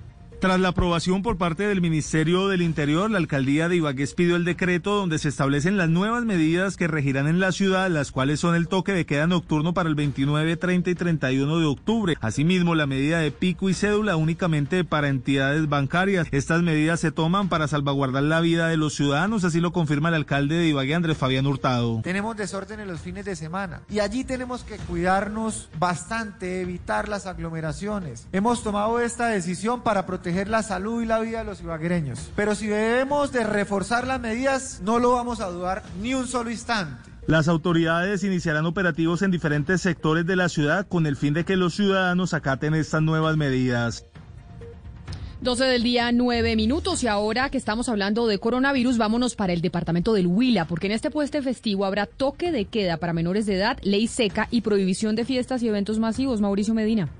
El Huila también adopta medidas para el fin de semana de Halloween según el decreto 0273 del 2020 que ordena toque de queda para menores de edad durante todo el puente festivo, ley seca en los 37 municipios y prohibición total de fiestas y eventos masivos. Luis Enrique Duzán López, gobernador del Huila. Tener toque de queda, restricción a la movilidad, empezando a las 20 horas del viernes hasta las 6 horas del sábado. En las noches, restricción de la movilidad. En el caso de los jóvenes, la restricción va un poco más allá, desde las 18 horas hasta las 6 de la mañana del día siguiente. También la prohibición de venta de bebidas embriagantes en ese mismo horario del toque de queda. El Huila continúa en el top 5 departamentos con más propagación de COVID-19. Es por eso que eviten aglomeraciones y fiestas en la región. Y vamos ahora a Manizales, que volvió a entrar en alerta naranja por la ocupación en las unidades de cuidados intensivos. Está por encima del 68%. José Fernando Berrío. Las autoridades de salud de Manizales recibieron la visita en las últimas horas del viceministro de Salud Luis Alexander Moscoso, con quien se analizan las cifras del comportamiento del COVID-19 y también se determinan las alertas para la ciudad. Así lo indica Carlos Humberto Orozco confirma que nos encontramos en un pico epidémico, un pico que se comportará a manera de meseta y que puede tener una duración de aproximadamente unas seis u ocho semanas. Genera unas recomendaciones de vigilancia de la atención en los sistemas de urgencias, utilización de cama hospitalaria, eh, manejo y control de las llamadas en la línea 123 COVID. Agregó el secretario de Salud que Manizales vuelve a una alerta naranja por ocupación de camas UCI con un 68.75%. Y el mundo está mirando hacia Europa a propósito del coronavirus porque allá está, sobre todo en España, la situación saliéndose de control. Y lo que dicen los científicos, Eduardo, es que tal vez el virus mutó a una cepa distinta mucho más agresiva. Sí, eso es lo que están descubriendo unos investigadores, un análisis que realizó la Universidad de Basilea, la Escuela Politécnica Federal de Zúrich el consorcio español SEC COVID Spain, liderado por el Consejo Superior de Investigaciones Científicas, lo que están concluyendo es que esta nueva variable se expandió por Europa y otras regiones en los últimos meses desde España. Y dice este estudio que la relajación de las restricciones de viaje en verano y el hecho de que España sea un importante destino turístico facilitaron la expansión de esta mutación del coronavirus que eh, básicamente lo que está planteando es que se ha extendido de forma tan exitosa y se ha vuelto tan prevalente como esta, pues que la verdad tiene eh, con muy sorprendidos a los científicos este nuevo comportamiento del COVID-19, que de alguna manera Camila también nos podría explicar por qué está siendo tan contagiosa esta segunda ola del COVID-19 allá en el viejo continente. Muchas cosas por entender de este virus y los científicos tratando de hacerlo lo más rápido y mejor posible. 12 del día, 12 minutos. En otras noticias, cuatro personas que habían robado en una serviteca del municipio de Chía fueron capturadas después de una cinematográfica persecución en la que el helicóptero Halcón de la policía. Toda la historia la tiene Diana Alvarado. Por más de 40 minutos se dio este operativo por aire y tierra que permitió identificar a estas personas que habían robado elementos avaluados en más de 15 millones de pesos. Después del llamado de las víctimas a las autoridades, se hizo este recorrido por el norte de Bogotá. Escuchamos al coronel Miguel Camelo, comandante de la estación de policía de Usaquén. Se logra dar con el paradero de los sujetos que habían cometido el hurto a la serviteca, utilizando las capacidades que tiene la Policía Metropolitana como su helicóptero halcón se logró identificar el sitio donde estaban los sujetos, que era una zona boscosa, dando captura a uno de ellos que se había refugiado ahí. Según el relato de las víctimas, los hombres llegaron en un carro y los amenazaron con armas, por lo que ellos accedieron a sus peticiones mientras esperaban que se marcharan para poder llamar a las autoridades. Son las 12 del día, 13 minutos. La Secretaría de Hacienda en Bogotá sigue con la contingencia en su sistema de la plataforma para los pagos de impuestos y anunció que por esa razón no se van a cobrar multas ni intereses. Jimmy Ávila. Buenas tardes. La Secretaría Distrital de Hacienda informó que continúa la contingencia, que su plataforma en proceso de migración sigue inestable, que habilitó mecanismos alternos de declaración y pago por su propia página web. La entidad explicó que los vencimientos previstos para este jueves 29 de octubre y 30 de octubre de los bimestres del ICA, RETE ICA, la sobretasa a la gasolina y unificado del azar, así como espectáculos y las cuotas del predial residencial y no residencial de los vehículos siguen suspendidos. Las fechas máximas para declarar y pagar sin sanciones ni intereses de mora se informarán un día antes de la contingencia que sea levantada. Por ahora los contribuyentes pueden seguir declarando y pagando por el sistema. Y a las 12 del día, 14 minutos, rápidamente vamos a Cartagena, porque después de que los nativos de Playa Blanca abrieran este balneario en la isla de Barú sin autorización, la alcaldía ya tomó medidas. Dale a Orozco suspender temporalmente las mesas de diálogo con nativos y comerciantes para una eventual reapertura del balneario, aumentar los controles en las vías y sancionar a los visitantes son las medidas que impondrá la alcaldía de Cartagena ante la decisión de los nativos de Playa Blanca de abrir el balneario sin autorización. David Munera, secretario del Interior de Cartagena. Que hoy no reúne por autorización del señor alcalde todavía esa apertura porque no se ha hecho el estudio técnico que nos garantice la bioseguridad que garantice la seguridad, la salud y la vida de todos. Nativos y comerciantes aseguran que decidieron abrir Playa Blanca con sus propios protocolos de bioseguridad por la crisis económica y ante la constante negativa del distrito de autorizar esta reapertura.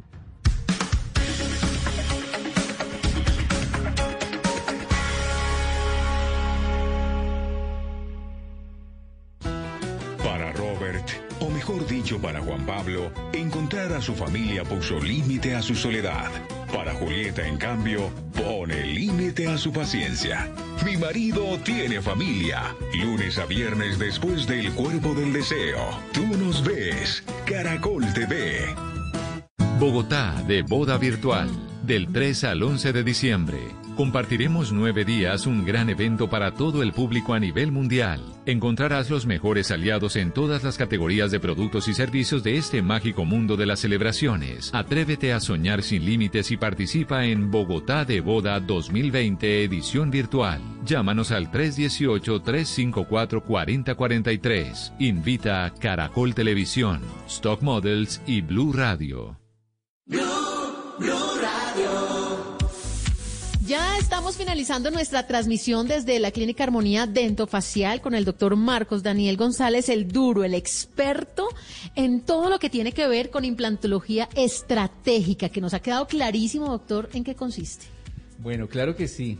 Para concretar definitivamente los beneficios de la implantología estratégica son procedimiento mínimamente invasivo, esto quiere decir menor sangrado, menor inflamación, menos días de incapacidad, dientes fijos en menos de 72 horas. Quiere decir que estamos manejando muy bien la parte que ah, hace también eh, diseño de sonrisa.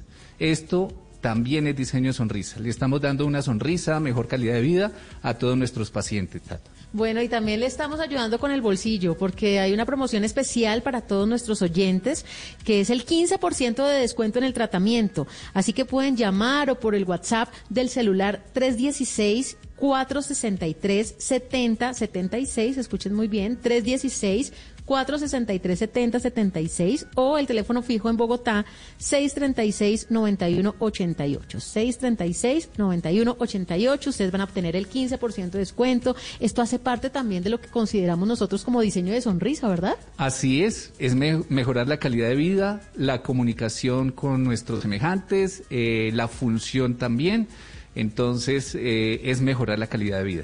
Sin dolor, sin injertos óseos, mejor dicho, lo mejor realizado de principio a fin por el doctor Marcos Daniel González, que nos ha acompañado durante toda esta mañana, nos ha quedado clarísimo y además voy a reiterar los teléfonos porque quiero que accedan a ese descuento del 15%, 636-9188 y 316 463-7076. Recuerden, para llamadas o para WhatsApp. 316-463-7076. Quedamos súper bien dateados con todo el tema de implante estratégico.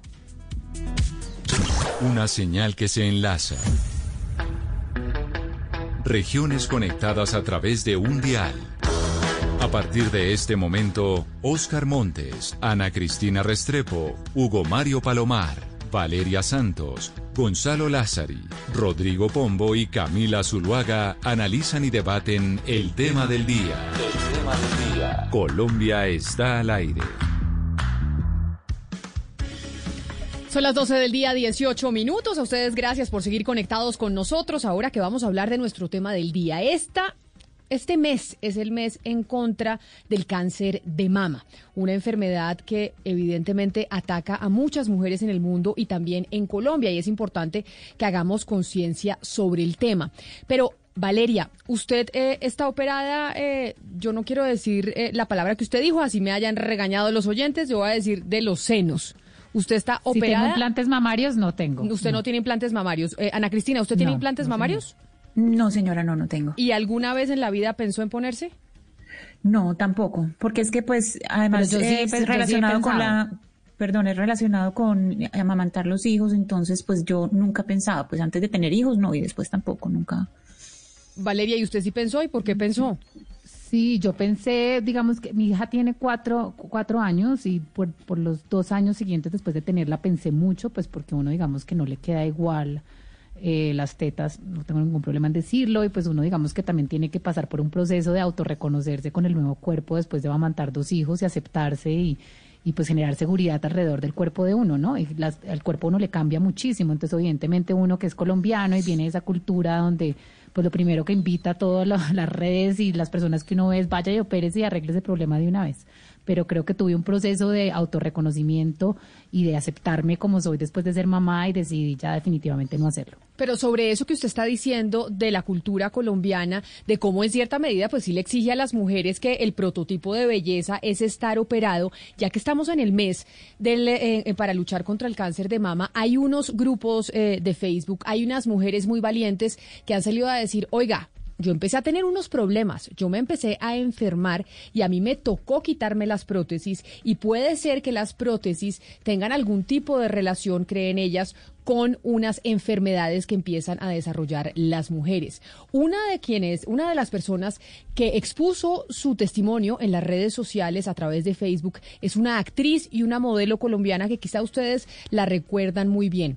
Ella es Angeli Moncayo y está conectada con nosotros a esta hora en Mañanas Blue cuando Colombia está al aire. Angeli, bienvenida. Mil gracias por estar aquí en Mañanas Blue. Muchas gracias, Camila. Muchas gracias a, a todas las valientes mujeres también que están ahí y que tomaron una decisión, hoy puedo decirlo, acertada en su momento. Usted se operó cuando tenía 18 años, según entiendo. La primera vez que me operé tenía 18 años y estaba como esperando cumplir con ansias la mayoría de edad para poder hacerme esta cirugía. ¿Y qué fue lo que le pasó, Angeli? Ya que estamos hablando de si existe o no una enfermedad del implante mamario, porque hay mujeres que han venido experimentando problemas en su salud por cuenta de los implantes o creen que hay una relación entre esos problemas de salud y los implantes mamarios. Cuéntenos un poco a usted qué fue lo que le sucedió. Bueno, yo me opero la primera vez, hoy en día que ya tengo conocimiento de la enfermedad y, y que ya puedo mirar mi historia hacia atrás y conectar muchas cosas que en su momento no entendían porque me parecían muy, muy distantes. Eh, por, por lo mismo no, no las relacionaban ni los médicos tampoco. Mm, puedo decir que todo empezó más o menos tres o cuatro años después de haberme operado. Yo empecé con muchos cansancio, con mucho cansancio, muchas alergias.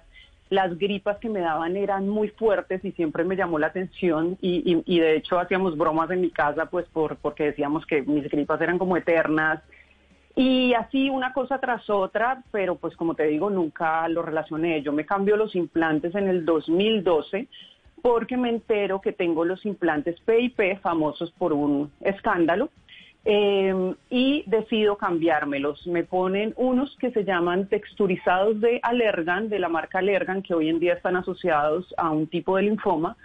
Eh, mi salud definitivamente ahí empeoró mucho más, pero como te digo, nunca, nunca lo relacioné. Eh, sigo mal, empiezan dolores de espalda, el cansancio aumenta, eh, hasta que una doctora me dice que por qué no me hago un examen de tiroides.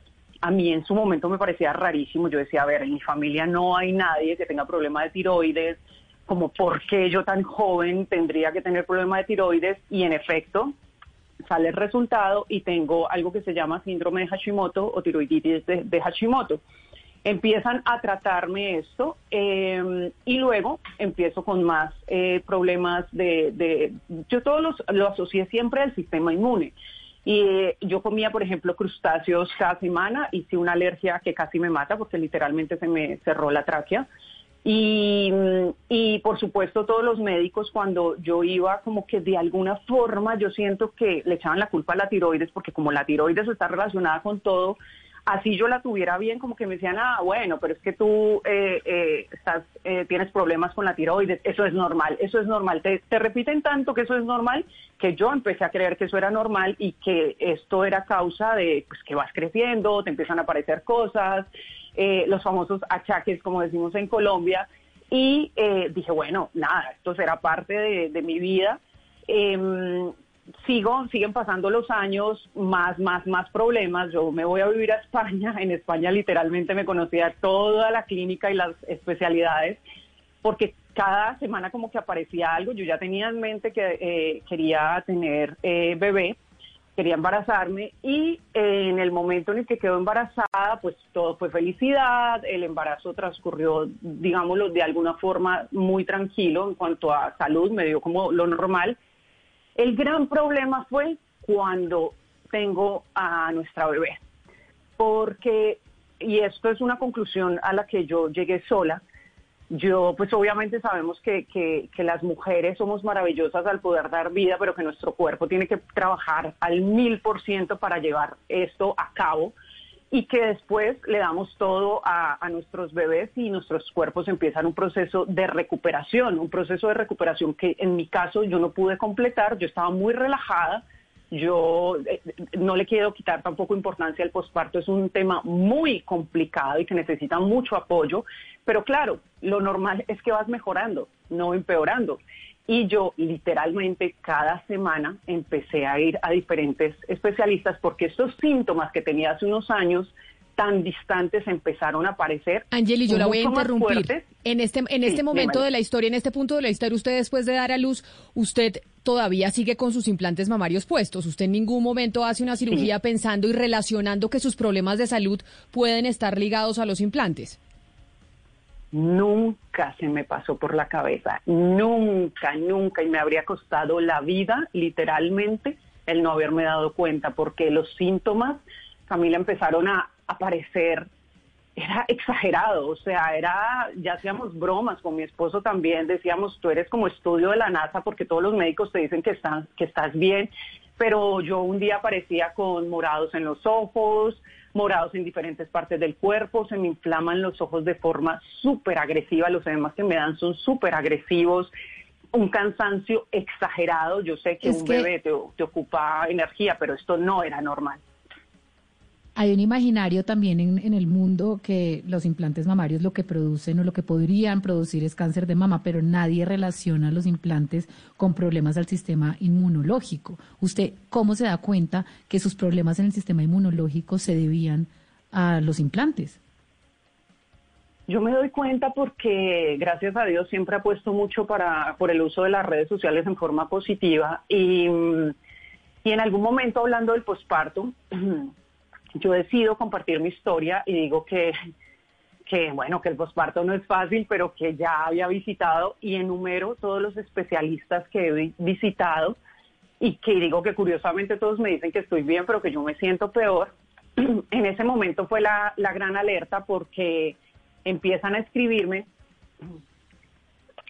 perdón que se me fue, eh, empiezan a escribirme muchas mujeres por, por el directo de, de la red social y me dicen, oye, ¿por qué no chequeas algo que se llama breast implant illness o la enfermedad del implante mamario? Y en este momento yo ya estaba tan desesperada, yo ya me había hecho a la idea que esa iba a ser mi calidad de vida. No solamente eso, sinceramente, se los confieso, como lo he dicho muchas veces, yo pensaba y estaba convencida que un día mi esposo iba a entrar a la casa y que yo iba a estar tirada en el piso muerta y nunca nadie se iba a enterar qué era lo que había pasado conmigo. Yo a ese punto decía, esto, esto va peor, esto no tiene forma de mejorar y si nadie sabe qué es lo que tengo, pero además es que no solamente era que lo decía, era que físicamente se me veía, pues no había como, como nada que hacer, ¿sabes? Entonces yo en ese momento recibo esa información, decido ver eh, dos videos, con los dos videos lo primero que hice fue ponerme a llorar, eh, mi esposo lo estaba escuchando, él no estaba viendo y lo estaba escuchando. Cuando él escucha, se voltea y me dice, no puede ser, esta, eh, esta mujer que está hablando está hablando de ti.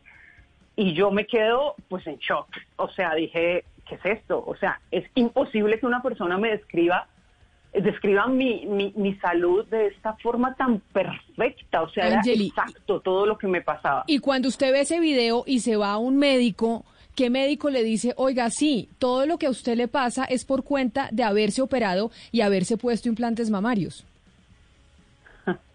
No, ahí empezó el verdadero calvario. Yo no tuve nadie que, ningún médico que me guiara. Creo que me encontré un par de ángeles en el camino eh, de estos médicos que, que, abren la puerta y como que sí te quieren ayudar. Eh, se pensó en un momento y todavía no estoy descartada, eh, lo cancelo al universo, pero todavía no estoy descartada de, linfoma porque además, ¿cuál fue mi, primer, mi primera reacción? Por supuesto dar gracias porque al final tenía una, una respuesta, pero mi primera reacción pues fue por supuesto ir al médico que me había operado y decirle que, que, era esto, que yo no entendía y, y, luego además me doy cuenta que mis prótesis están relacionadas con un tipo de linfoma y nadie me había dicho nada. O sea, lo mínimo que pueden mandarte es como un email, ¿no? Diciéndote que, que si tienes cierta sintomatología, a lo mejor puedes estar vinculada y la respuesta fue no, esto le pasa a una entre no sé cuántas millones. Y si yo soy esa una, yo tengo familia y yo tengo nombre, yo no soy una cifra ni una estadística. Entonces, em, en ese momento, justo él me dice eso y justo en ese momento también empezó a ser probable el tipo de, linfoma porque yo empecé a presentar todos los síntomas. Me tuvieron que hacer algo que se llama citometría de flujo. Y en este camino, ¿quiénes me apoyaron? Para responder tu pregunta, las mujeres que están en los grupos de Facebook de implantes mamarios. Yo preguntaba ¿qué tengo que hacer ante esto? Y ellas me decían, este es el A, B, C que tú tienes que cumplir para, para hacer esto y para llevar tu camino bien mientras te explantas, porque yo desde el mismo momento que me doy cuenta, decidí que esa era la solución. Desafortunadamente yo tenía una cirugía de columna programada y necesitaba cuatro meses de recuperación y en ese momento llegó el COVID y nunca pude viajar a Colombia a, explantarme. Hasta el próximo mes lo voy a hacer pero eh, claro, toda esta sintomatología y los médicos como que me entregaban los resultados, por ejemplo, con el de la citometría fue súper curioso porque me aparece un seroma tardío, que es un líquido que, aparece en el, en el pecho, y el médico lo que me dice es, mira, aquí está tu examen, y yo, pero a ver, hay líquido, ¿qué tengo que hacer? Me dice, no, pues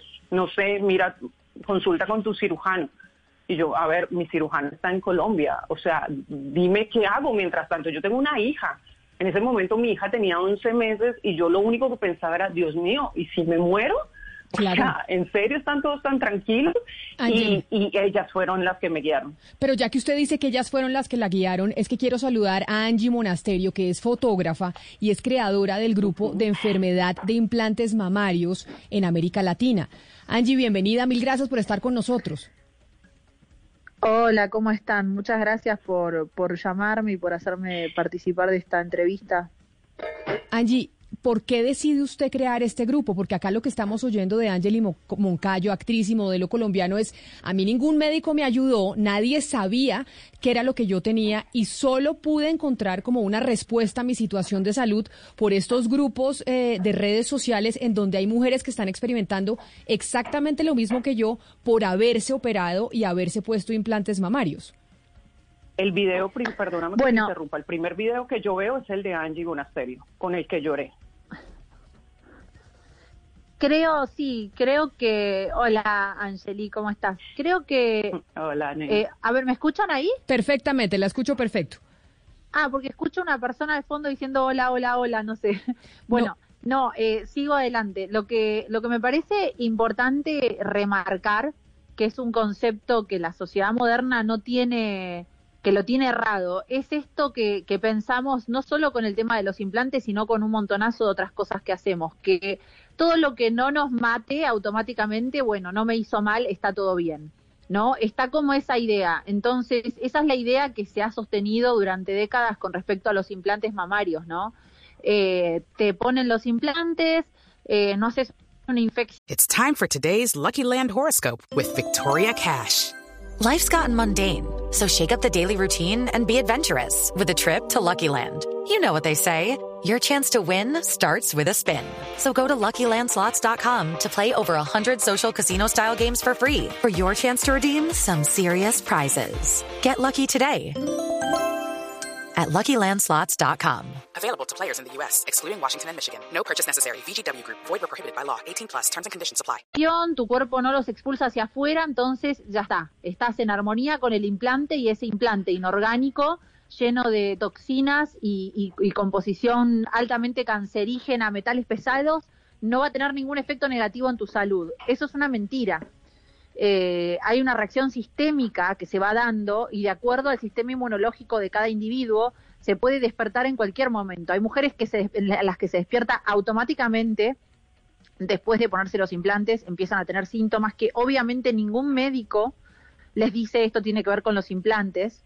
Eh, hay mujeres como Angelique que en un, en un digamos, en un posparto despierta por toda el, el, digamos, la reacción eh, hormonal que hay y, y endocrina y hay mujeres que capaz como yo tenían síntomas, yo empecé a tener infecciones urinarias casi automáticamente crónicas, pero obviamente ningún médico me decía, eh, estos implantes te están haciendo que tu sistema inmunológico esté permanentemente luchando en contra de ellos, entonces te volvés y te convertís en un caldo de cultivo para cualquier tipo de bacteria oportunista, entonces empezás a tener infecciones a repetición en otras áreas del organismo, ¿no? La idea de crear el grupo, como yo lo hice, fue justamente informarle a las mujeres de lo que ningún médico les estaba informando, para que nadie tenga que pasar eh, lo que pasamos nosotras y que por lo menos las que las mujeres que se van a implantar que sepan realmente cuáles son los potenciales riesgos a los que se están exponiendo de los cuales nadie les habla. Angie, ¿y cuántas mujeres tienen ya ustedes en ese grupo que usted creó? Es decir, ¿cuántas mujeres dijeron, oiga, a mí me ha pasado o me está pasando exactamente lo mismo por haberme operado? Mira, nosotros estamos llegando a las 10.000, pero en el grupo en el grupo en inglés, que es el grupo americano, pero bueno, hay mujeres de todo el mundo, son más de 100.000 mujeres. O sea, en, en, español quizás la información está recién empezándose a ver, pero cuando vos buscas Breast Implant Illness, que es la, el, en la sigla en inglés de lo que es eh, esta sintomatología que provocan los implantes, la cantidad de videos, de historias y de registro que hay de mujeres es impresionante. De hecho, esto no es de ahora. Eh, en los años 90 hubo un grupo de mujeres que hicieron juicio a, a, los fabricantes de los implantes mamarios y lo ganaron y es por eso que en Estados Unidos se sacaron del mercado y después obviamente se volvieron a meter. Pero, pero toda esta, toda esta, esta, esta lista de síntomas que sufren las mujeres con implantes mamarios no es algo de ahora es algo que está hace mucho. Lo que pasa es que hay un negocio enorme detrás de la, de, de, de la fabricación y de la distribución de, de, estos dispositivos médicos que obviamente no lo van a soltar así de fácil. Claro, permítame porque frente a esto que ustedes están diciendo, nosotros nos contactamos también con Ernesto Barbosa, que es presidente de la Sociedad Colombiana de Cirugía Plástica, Estética y Reconstructiva. Uh -huh. Doctor Barbosa, bienvenido a Mañanas Blue, gracias por acompañarnos. Eh, buenos días, buenos días a la audiencia, Camila, a Angelín Moncayo y Angie Monasterio. Creo que este es un tema muy importante y muy actual, sobre todo si tenemos que verlo desde el punto de vista del mes del cáncer mamario. Doctor Barbosa, ¿existe o no existe la enfermedad del implante mamario, como dicen nuestras dos invitadas, que han sufrido de consecuencias en su salud por cuenta de haberse eh, puesto implantes mamarios? Pues mire, efectivamente este es un tema que nos está empezando a preocupar, yo creo que a toda la comunidad médica. Hace precisamente un par de semanas hicimos un simposio virtual de seguridad del paciente donde uno de los pilares que hablamos fue todo este tipo de enfermedades alrededor de los implantes mamarios. Como decía Angie Monasterio, pues son dispositivos médicos. Esos dispositivos médicos aparecieron en los años 60, en 1962, eh, tratando de darle eh, respuesta a ciertas necesidades estéticas y reconstructivas a, a los pacientes. Efectivamente, llevamos más o menos como unas tres o cuatro generaciones de implantes y en más o menos 1997 eh, empezó a aparecer una forma extraña de linfoma relacionado con algunos implantes mamarios eh, texturizados. En el mundo hay más o menos 600 casos de este linfoma. En Colombia tenemos después de un trabajo muy juicioso con la Sociedad de Mastología, con la Sociedad de Hemato-Oncología, el INVIMA y el Ministerio de Salud, hemos eh, podido identificar 20 pacientes. Doctor, pero mire, yo le hago una pregunta, porque oyendo yo a Angeli Moncayo y a Angie Monasterio contando que hay muchas mujeres que pues han experimentado algún tipo de problema de salud por cuenta de los implantes mamarios, Colombia, yo no sé si estemos, eh, si seamos el país en donde más cirugías de seno se hacen, pero yo creería que es uno de los en donde más se hace este tipo de cirugías por cuenta de nuestra cultura porque eso nunca se ha dicho. O se dice, a la gente se le dice, oiga, así haya 20 casos en el mundo, hay 20 casos en el mundo de personas que tienen estos implantes mamarios y pueden desarrollar un tipo de linfoma cancerígeno. Claro, nosotros desde el año pasado, hace dos años, hemos empezado a trabajar eh, sobre el tema. Hemos, los medios nos han ayudado obviamente a eh, dar la información adecuada. Estamos además tratando de realizar una serie de webinars con pacientes eh, y esto se ha movido en el mundo obviamente de una forma muy importante porque para nosotros lo más importante es la salud y la seguridad de los pacientes. El, por ahora, digamos, respecto, vamos a separarlo en dos temas. Uno, que es el linfoma anaplásico de células grandes y otra, que es la enfermedad generada alrededor de implantes mamarios. El linfoma anaplásico de células eh, gigantes se ha visto relacionadas con implantes texturizados eh, de un tipo de, texturización eh, particular que se llama Biocel, que la compañía que lo producía pues lo retiró del mercado. primero se retiraron en Estados Unidos y ella lo retiró del mercado en todo el mundo. Por ahora las recomendaciones de la FDA y los diferentes consensos que se ha hecho en el mundo, eh, cada año se hace un consenso en la ciudad de Roma, este año será el 5, 6 y 7 de noviembre, al cual nosotros estamos muy atentos, eh, es por ahora no realizar explantaciones.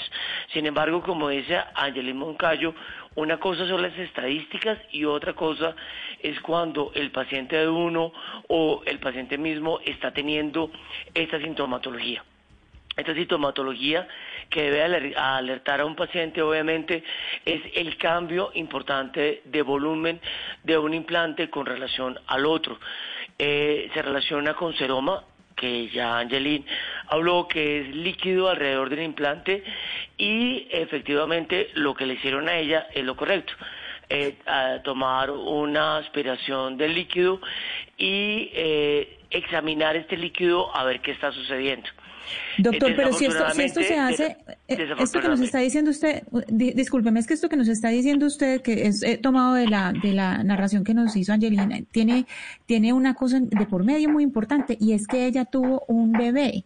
Si una mujer está amamantando y como usted dice, tiene además eh, un derrame, tiene un derrame y que hay que, hay que sacar ese, ese derrame, le pregunto a usted y también le pregunto a Angelina, eso, eso no pasa la leche, es decir, aquí solamente estamos hablando de la salud de la mamá, pero yo me pregunto en un momento de lactancia, ¿esto qué pasa con la, con la leche del bebé? No, no pasa la leche. Eh, digamos, este líquido que se llama seroma, usualmente, eh, digamos, es, hay una relación entre el implante y el, y el tejido corporal, que implica que puede haber líquido en menor eh, cantidad alrededor del implante lo que se considera patológico y obviamente seguramente Angelín desafortunadamente pasó por este calvario eh, y por lo que escuché pues obviamente fue una serie de eventos desafortunados eh, este, este líquido no puede ser mayor a 50 centímetros. Si ese líquido es mayor a 50 centímetros, que es lo que debe haber, digamos, de intercambio de líquidos en las membranas corporales, eh, debe considerarse como anormal y obviamente por eso realizaron la punción.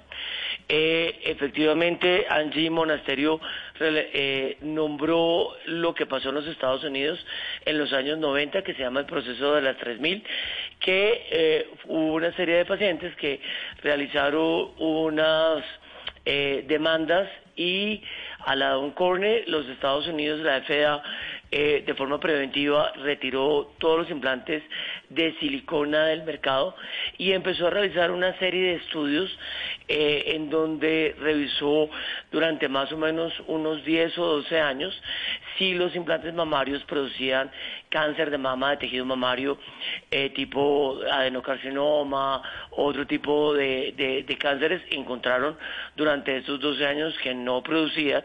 Encontraron, eh, y ahorita vamos a hablar de la, de la enfermedad relacionada con implantes mamarios, empezaron a estudiar si producían artritis reumatoidea, lupus eritematoso sistémico. Los estudios en ese momento no fueron conclusivos y efectivamente de un tiempo para acá han habido una serie de pacientes como Angelín, que son un número considerable, que refieren sensaciones de molestias, de cansancio, de dolores articulares, que han tratado de eh, relacionarla con implantes mamarios. Eh, en este momento no hay estudios completamente conclusivos de lo que se sabe de las pacientes que se le ha hecho la explantación eh, que se ha hecho un trabajo juicioso es que más o menos el 50% efectivamente disminuye sus síntomas y el otro 50% todavía siguen con ellos. Y justamente, doctor, yo quiero preguntarle eso a Angie. Yo quiero preguntarle porque yo tengo entendido que usted sí se me removió los implantes. ¿Qué pasó después de que usted se lo removió? Los, digamos, sus síntomas mejoraron o ya es demasiado tarde? Porque tengo aquí millones de mujeres que me están preguntando que tienen implantes, si se los pueden quitar y se les quita un poco todos estos, todos estos síntomas que tienen relacionados con el sistema inmunológico, porque son muchísimas más personas que las que uno cree, muchísimas más mujeres. Angie. Angie, ¿me escucha? Yo la oigo, pero es que algo pasa ya que no está bien eh, conectada. Eh, tenemos problemas con eh, los ingenieros. Angie, ¿nos Camila, escucha? preguntarle a... Sí, sí, sí, ahí los escucho. Adelante. ustedes? Claro que sí, la escuchamos. Bueno, yo, yo quiero, quiero agregar algo a todo lo que dijo el doctor, que lo saludo desde acá, desde Argentina. Em, hay varios puntos a tener en cuenta con respecto a lo que él mencionó. por un lado, mencionar que recién este año la FDA acaba de sacar un black boxing que es algo similar a, digamos, la etiqueta de alerta que se ponen los cigarrillos que dicen que los cigarrillos te pueden ocasionar cáncer. Recién este año, año 2020, la FDA, gracias a la presión en, en, principio de todas las mujeres y los pocos cirujanos que se aliaron a las mujeres con toda esta, esta cadena de síntomas, recién ahora están eh, salió la ley, digamos, del black boxing, que se van a poner las advertencias en las cajas de los implantes eh, que las advertencias hablan de la sintomatología de la enfermedad de implantes mamarios y el cáncer vía CLC del que él menciona. Por otro lado, este cáncer recién en los últimos años se descubrió, se le dio nombre y se hizo conocido. Entonces, ¿esto qué nos da la pauta? Nos da la pauta de que han habido muchísimas mujeres con síntomas del cáncer y se las ha tratado como víctimas de cáncer de mamas y no de este cáncer provocado exclusivamente por los implantes. Eh, entonces, las cifras aún eh, son, digamos, inciertas. Y por otro lado, eh, la pauta, la pauta histórica que tenemos de cómo de golpe se sacan al mercado y los cirujanos te dicen este, este implante es re seguro y a los dos años ese implante se saca del mercado por la cantidad de mujeres que se enfermaron con ese implante, después aparece este cáncer vía CLC, se le atribuye mayoritariamente, la cantidad de casos al, a la marca Allergan de Biocell, pero no hay muchos casos, tengo una administradora del grupo que es argentina, que es una compañera mía que tuvo con Mentor el cáncer de vía CLC, eh, digamos que es una marca número uno en el mundo. Entonces, bueno, se sacan esa, e, esos implantes del mercado. ¿Qué nos da la pauta? De que estamos siendo conejos de indias y que es todo muy experimental. Y lo que no hay, lo que no hay, seguro, como dice el, acá el, doctor, al, al, quien lo respeto mucho y me gusta mucho cómo habla, pero quiero agregar algo, es eh, lo, no hay estudios que confirmen al 100% eh, que los implantes generan esta, esta reacción en cadena de síntomas que se conoce como enfermedad de implantes mamarios, pero tampoco tenemos ningún estudio que nos asegure que los implantes son seguros a largo plazo. No hay, no existen. No existen los estudios que demuestren que después de 5, de 10 años no hay una degradación lenta de ese implante y que los químicos y los vapores de ese implante no se van regando hacia diferentes partes del organismo, no van hacia el torrente sanguíneo, no van hacia el sistema linfático y no nos vamos enfermando lentamente como nos enfermaríamos si tomáramos todos los días agua de una botella de plástico que está al sol degradándose lentamente. Permítame. Entonces, eh, lo un, Sí. Sí, permítame, Angie, sobre eso que usted está diciendo, porque es que también nos acompaña el doctor Víctor Ursola, que es el vicepresidente de la Asociación Costarricense de Cirugía Plástica, Estética y Reconstructiva. Y entiendo que para el doctor Ursola, eh, a diferencia del doctor Barbosa, doctor Ursola, usted sí considera que esta enfermedad de los implantes mamarios existe y que sí hay una relación directa entre muchas veces ese implante y esa prótesis que se le pone a las mujeres para agrandarles el, el busto eh, con, la, con los problemas en el sistema inmunológico. Bienvenido a Mañanas Blue. Bueno, muchas gracias. Este, un gran placer estar aquí compartiendo con todos ustedes y mandarle un gran abrazo a todos los colombianos.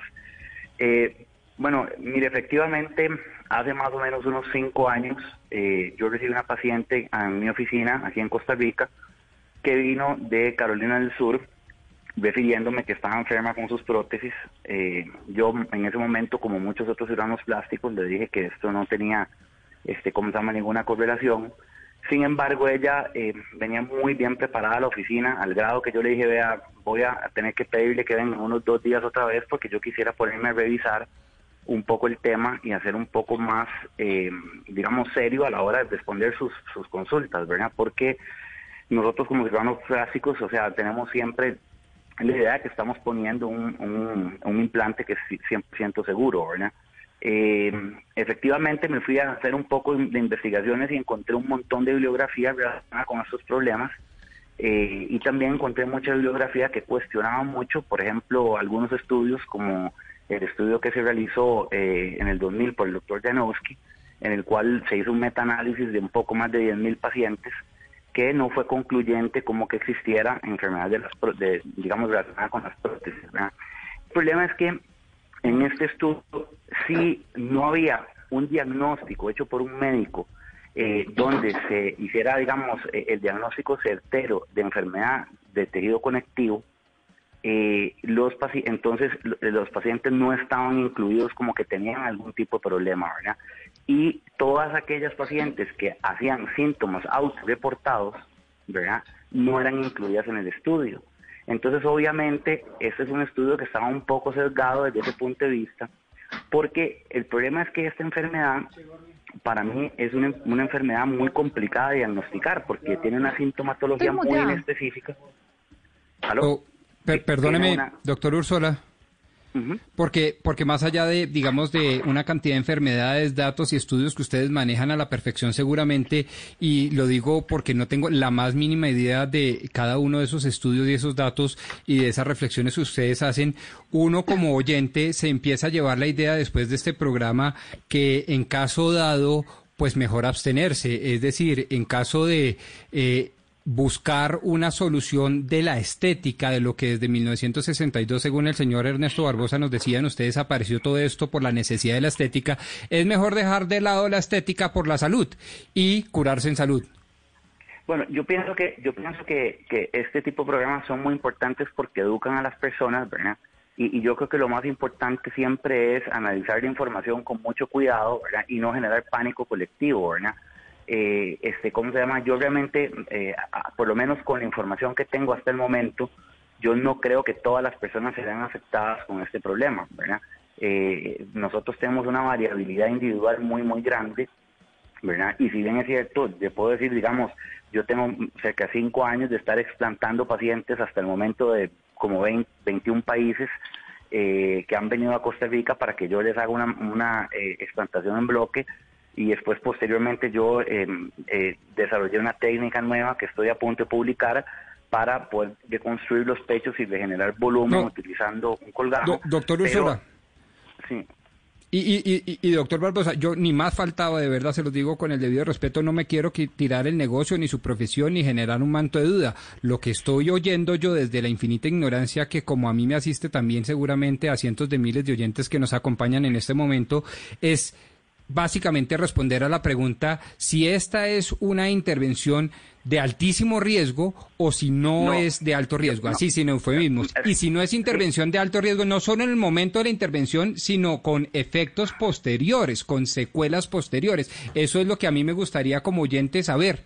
Julián, eh, venga, nosotros yo, voy a parar un momento al doctor Usola, y es que sí, finalmente yo creo que es muy importante y nosotros desde la Sociedad Colombiana de Cirugía Plástica eh, hemos eh, hablado con, obviamente con nuestros especialistas, y es que siempre, en todo momento, cuando el paciente se va a realizar una cirugía, hay que contarle todo lo que puede suceder con la cirugía que está haciendo. Todo, todo proceso quirúrgico tiene unos riesgos eh, y en el caso de que uno ponga un implante bien sea mamario, bien sea glúteo, bien sea cualquier dispositivo médico, llámese no claro, solamente doctor Barbosa, Ahí yo lo interrumpo, pero no le dicen a uno que en 10 años puede estar sufriendo de tiroides, que en 10 años puede estar sufriendo de todo lo que nos están contando tanto Ángel Moncayo como Angie Monasterio. Es decir, si le dicen, usted puede, puede, tener alguna cosa en la cirugía, hay este riesgo, uno firma el consentimiento por la anestesia, etcétera, etcétera. Pero que le digan a los médicos, yo no he escuchado a nadie que se haya hecho una cirugía de implante mamario que le digan, oiga, usted en 10 años puede tener riesgos en su sistema inmunológico y puede tener riesgos de salud que están relacionados con esos implantes que usted se pone. Perdón, yo, creo, que, hoy en día las mujeres que están pasando por esto también, eh, aún con, ya, ya tenemos mujeres como yo que estamos hablando del tema, encima le siguen diciendo que esto no existe, que, que estamos locas, que necesitamos ir al psiquiatra y que, que esto es imposible, básicamente. Yo, creo es, que es, muy importante, es muy importante contarle al paciente. Por otro lado, hay una cosa que la enfermedad de implantes mamarios que se está describiendo, que está produciendo tantos problemas, que está produciendo tantos líos, es una cosa y otra cosa es la tiroiditis de Hashimoto. La tiroiditis de Hashimoto es una inflamación del tiroides que usualmente se produce por prones. Prones son unas partículas como, haga de cuenta, como la mitad de un virus que se encuentra usualmente en comidas tales como, por ejemplo, las hamburguesas y que produce una gran cantidad de pacientes con hipotiroidismo y que definitivamente además, eh, hablando de lo que hablaba Angie Monasterio, se ha tratado de hacer mediciones de silicona en sangre en pacientes con implantes mamarios, se han encontrado silicona en sangre, pero nuestra contaminación que tenemos culturalmente es tan grande que son los mismos niveles que encontramos en otros pacientes por la cantidad de plásticos que tenemos. Pero cuando uno examina lo que, tienen estas bolsas de silicona, uno lo que mira es que están llenas de metales pesados y una cantidad de, de, de, temas que son casi que tóxicos, que uno dice, es imposible que esto, digamos, no afecte el cuerpo. ¿Usted no cree que todo lo que contiene los implantes podría eventualmente eh, afectar la tiroides? Eh, pues mire, lo que hay dos cosas que son importantes. Una cosa es eh, el caso que tuviste desafortunado de implantes de PIP, que fue una decisión del dueño de cambiar el implante de la silicona que es biomédica y que el grado de la silicona biomédica no tiene por qué tener ningún tipo de metales pesados, ni ningún tipo de este tipo de contaminantes por una silicona industrial. Una silicona industrial que costaba por implante 3 dólares y que efectivamente ese silicona industrial tiene una gran cantidad de, metales. obviamente yo no soy endocrino, pero lo que tengo muy bien entendido es que la tiroiditis de Hashimoto se produce por una infección eh, en el tejido tiroideo y obviamente, pues obviamente eh, la mayoría de estos prones viene de, de comida contaminada. Yo creo que es muy, curioso que la gran mayoría de mujeres que reportan la enfermedad de los implantes mamarios eh, hablen de problemas con la tiroides, ¿no? Yo, pienso que yo pienso que es muy importante, este, digamos, eh, aterrizar una serie de cosas que no estamos aterrizando, ¿verdad? Porque aquí nosotros deberíamos remitirnos más a un aspecto científico que a opiniones, ¿verdad? Ya existen artículos publicados al respecto donde se documentan que las partículas de silicón que se desprenden de las prótesis pueden producir problemas. El doctor Arthur Brower eh, ya ha publicado varios de estos artículos y está documentado que las moléculas de silicón eh, tienen la capacidad de interactuar eh, con receptores, de quedar neurotransmisores y de producir problemas en la fosforilación oxidativa en las células. Entonces esto ya es información que está publicada, ¿verdad? Eh, recientemente también la doctora Feng en Ohio hizo un estudio doble ciego randomizado donde se demostró que en las pacientes que reportaban esta sintomatología había una correlación entre la presencia de prótesis y sus síntomas y la acción de, de las prótesis y su mejora en los síntomas. Yo tengo más o menos 450, un poquito más pacientes operadas eh, con un follow-up la más larga de cinco años, en el cual he visto que existe una correlación directa entre sacar las prótesis y una mejora en una multisintomatología que estas pacientes tienen, ¿verdad? Eh, a través de los años, que varía de paciente a paciente. Yo pienso que esto es lo que ha hecho que sea tan complicado que nosotros como médicos logremos diagnosticar este, problema que como le... Doctor Ursola, se me fue el doctor... Porcentaje Ahí ya lo, ahí, lo escucho, lo sigo escuchando porque me parece importante esto que usted está diciendo, doctor Ursola, para dejarlo como conclusión de este programa, que sin duda alguna tenemos que seguir hablando de este tema, porque es la primera vez que yo escucho que le dicen a uno que si usted se pone un implante mamario, existe el riesgo de que tenga problemas con su tiroides, problemas con su sistema inmunológico y otra serie de enfermedades que no le advierten a uno que puede desarrollar esta operación. Sí, además que yo pienso que hay ciertas cosas que son incluso más sencillas, ¿verdad? O sea, las compañías de implantes recomiendan cambiar las prótesis, las prótesis cada 10 años. Eh, todavía hay muchos colegas que le dicen a las pacientes que las prótesis son para toda la vida y esto es incorrecto. Después de 10 años ya la cápsula de la prótesis empieza a tener desgaste y aumenta el riesgo de que se trasude silicón y ese silicón se puede ir hacia las axilas y hacia otras partes del cuerpo. Entonces, yo pienso que esto ha sido un proceso, como le digo, es una, digamos, enfermedad complicada de diagnosticar porque hay una gran, eh, digamos, eh, inespecificidad de síntomas. Es difícil acuñarlos como un síndrome porque son demasiados y se presentan en diferentes formas, ¿verdad? Eh, pero yo pienso que también es muy importante que las pacientes que deciden ponerse prótesis tengan bien claro que además del linfoma anaplásico de células gigantes, que también hace 10 años no se ha desconocido, esta enfermedad de las prótesis podría ser un problema, ¿verdad? Y tienen que tomarlo en consideración y creo que, y hay que tomarlo en consideración, sin duda alguna, doctor Ursola, cuando las mujeres vayan a tomar la decisión de ponerse implantes mamarios. Creo que ha sido eh, muy eh, importante lo que hemos conocido hoy y es que puede haber una relación de la operación de implantes mamarios con otro tipo de afecciones de salud. Y tal vez, como dicen tanto el doctor Barbosa como el doctor Ursola, están empezando a ver los estudios que pueden llegar a demostrar que esa correlación existe. Yo sí quiero darle las gracias tanto a Angeli Moncayo como a Angie Monasterio por ser tan valientes y por llevar la bandera de esta información que puede estar afectando a muchas mujeres que están operadas de los implantes mamarios. Y al doctor Ernesto Barbosa y al doctor Virtu Ursola, por haber participado con nosotros y haber dado respuesta a estos interrogantes de salud que plantean muchas mujeres. A ustedes también muchas gracias por haber estado con nosotros aquí en Mañanas Blue, conectados a través de las redes sociales y de las emisoras en, en sus distintas ciudades. Seguiremos tratando de averiguar y de encontrar más evidencia de qué es lo que está pasando con los implantes mamarios y la relación con otras enfermedades. Mañana nos encontramos a las diez y media de la mañana nuevamente. Quédense con Meridiano Blue. Colombia está al aire.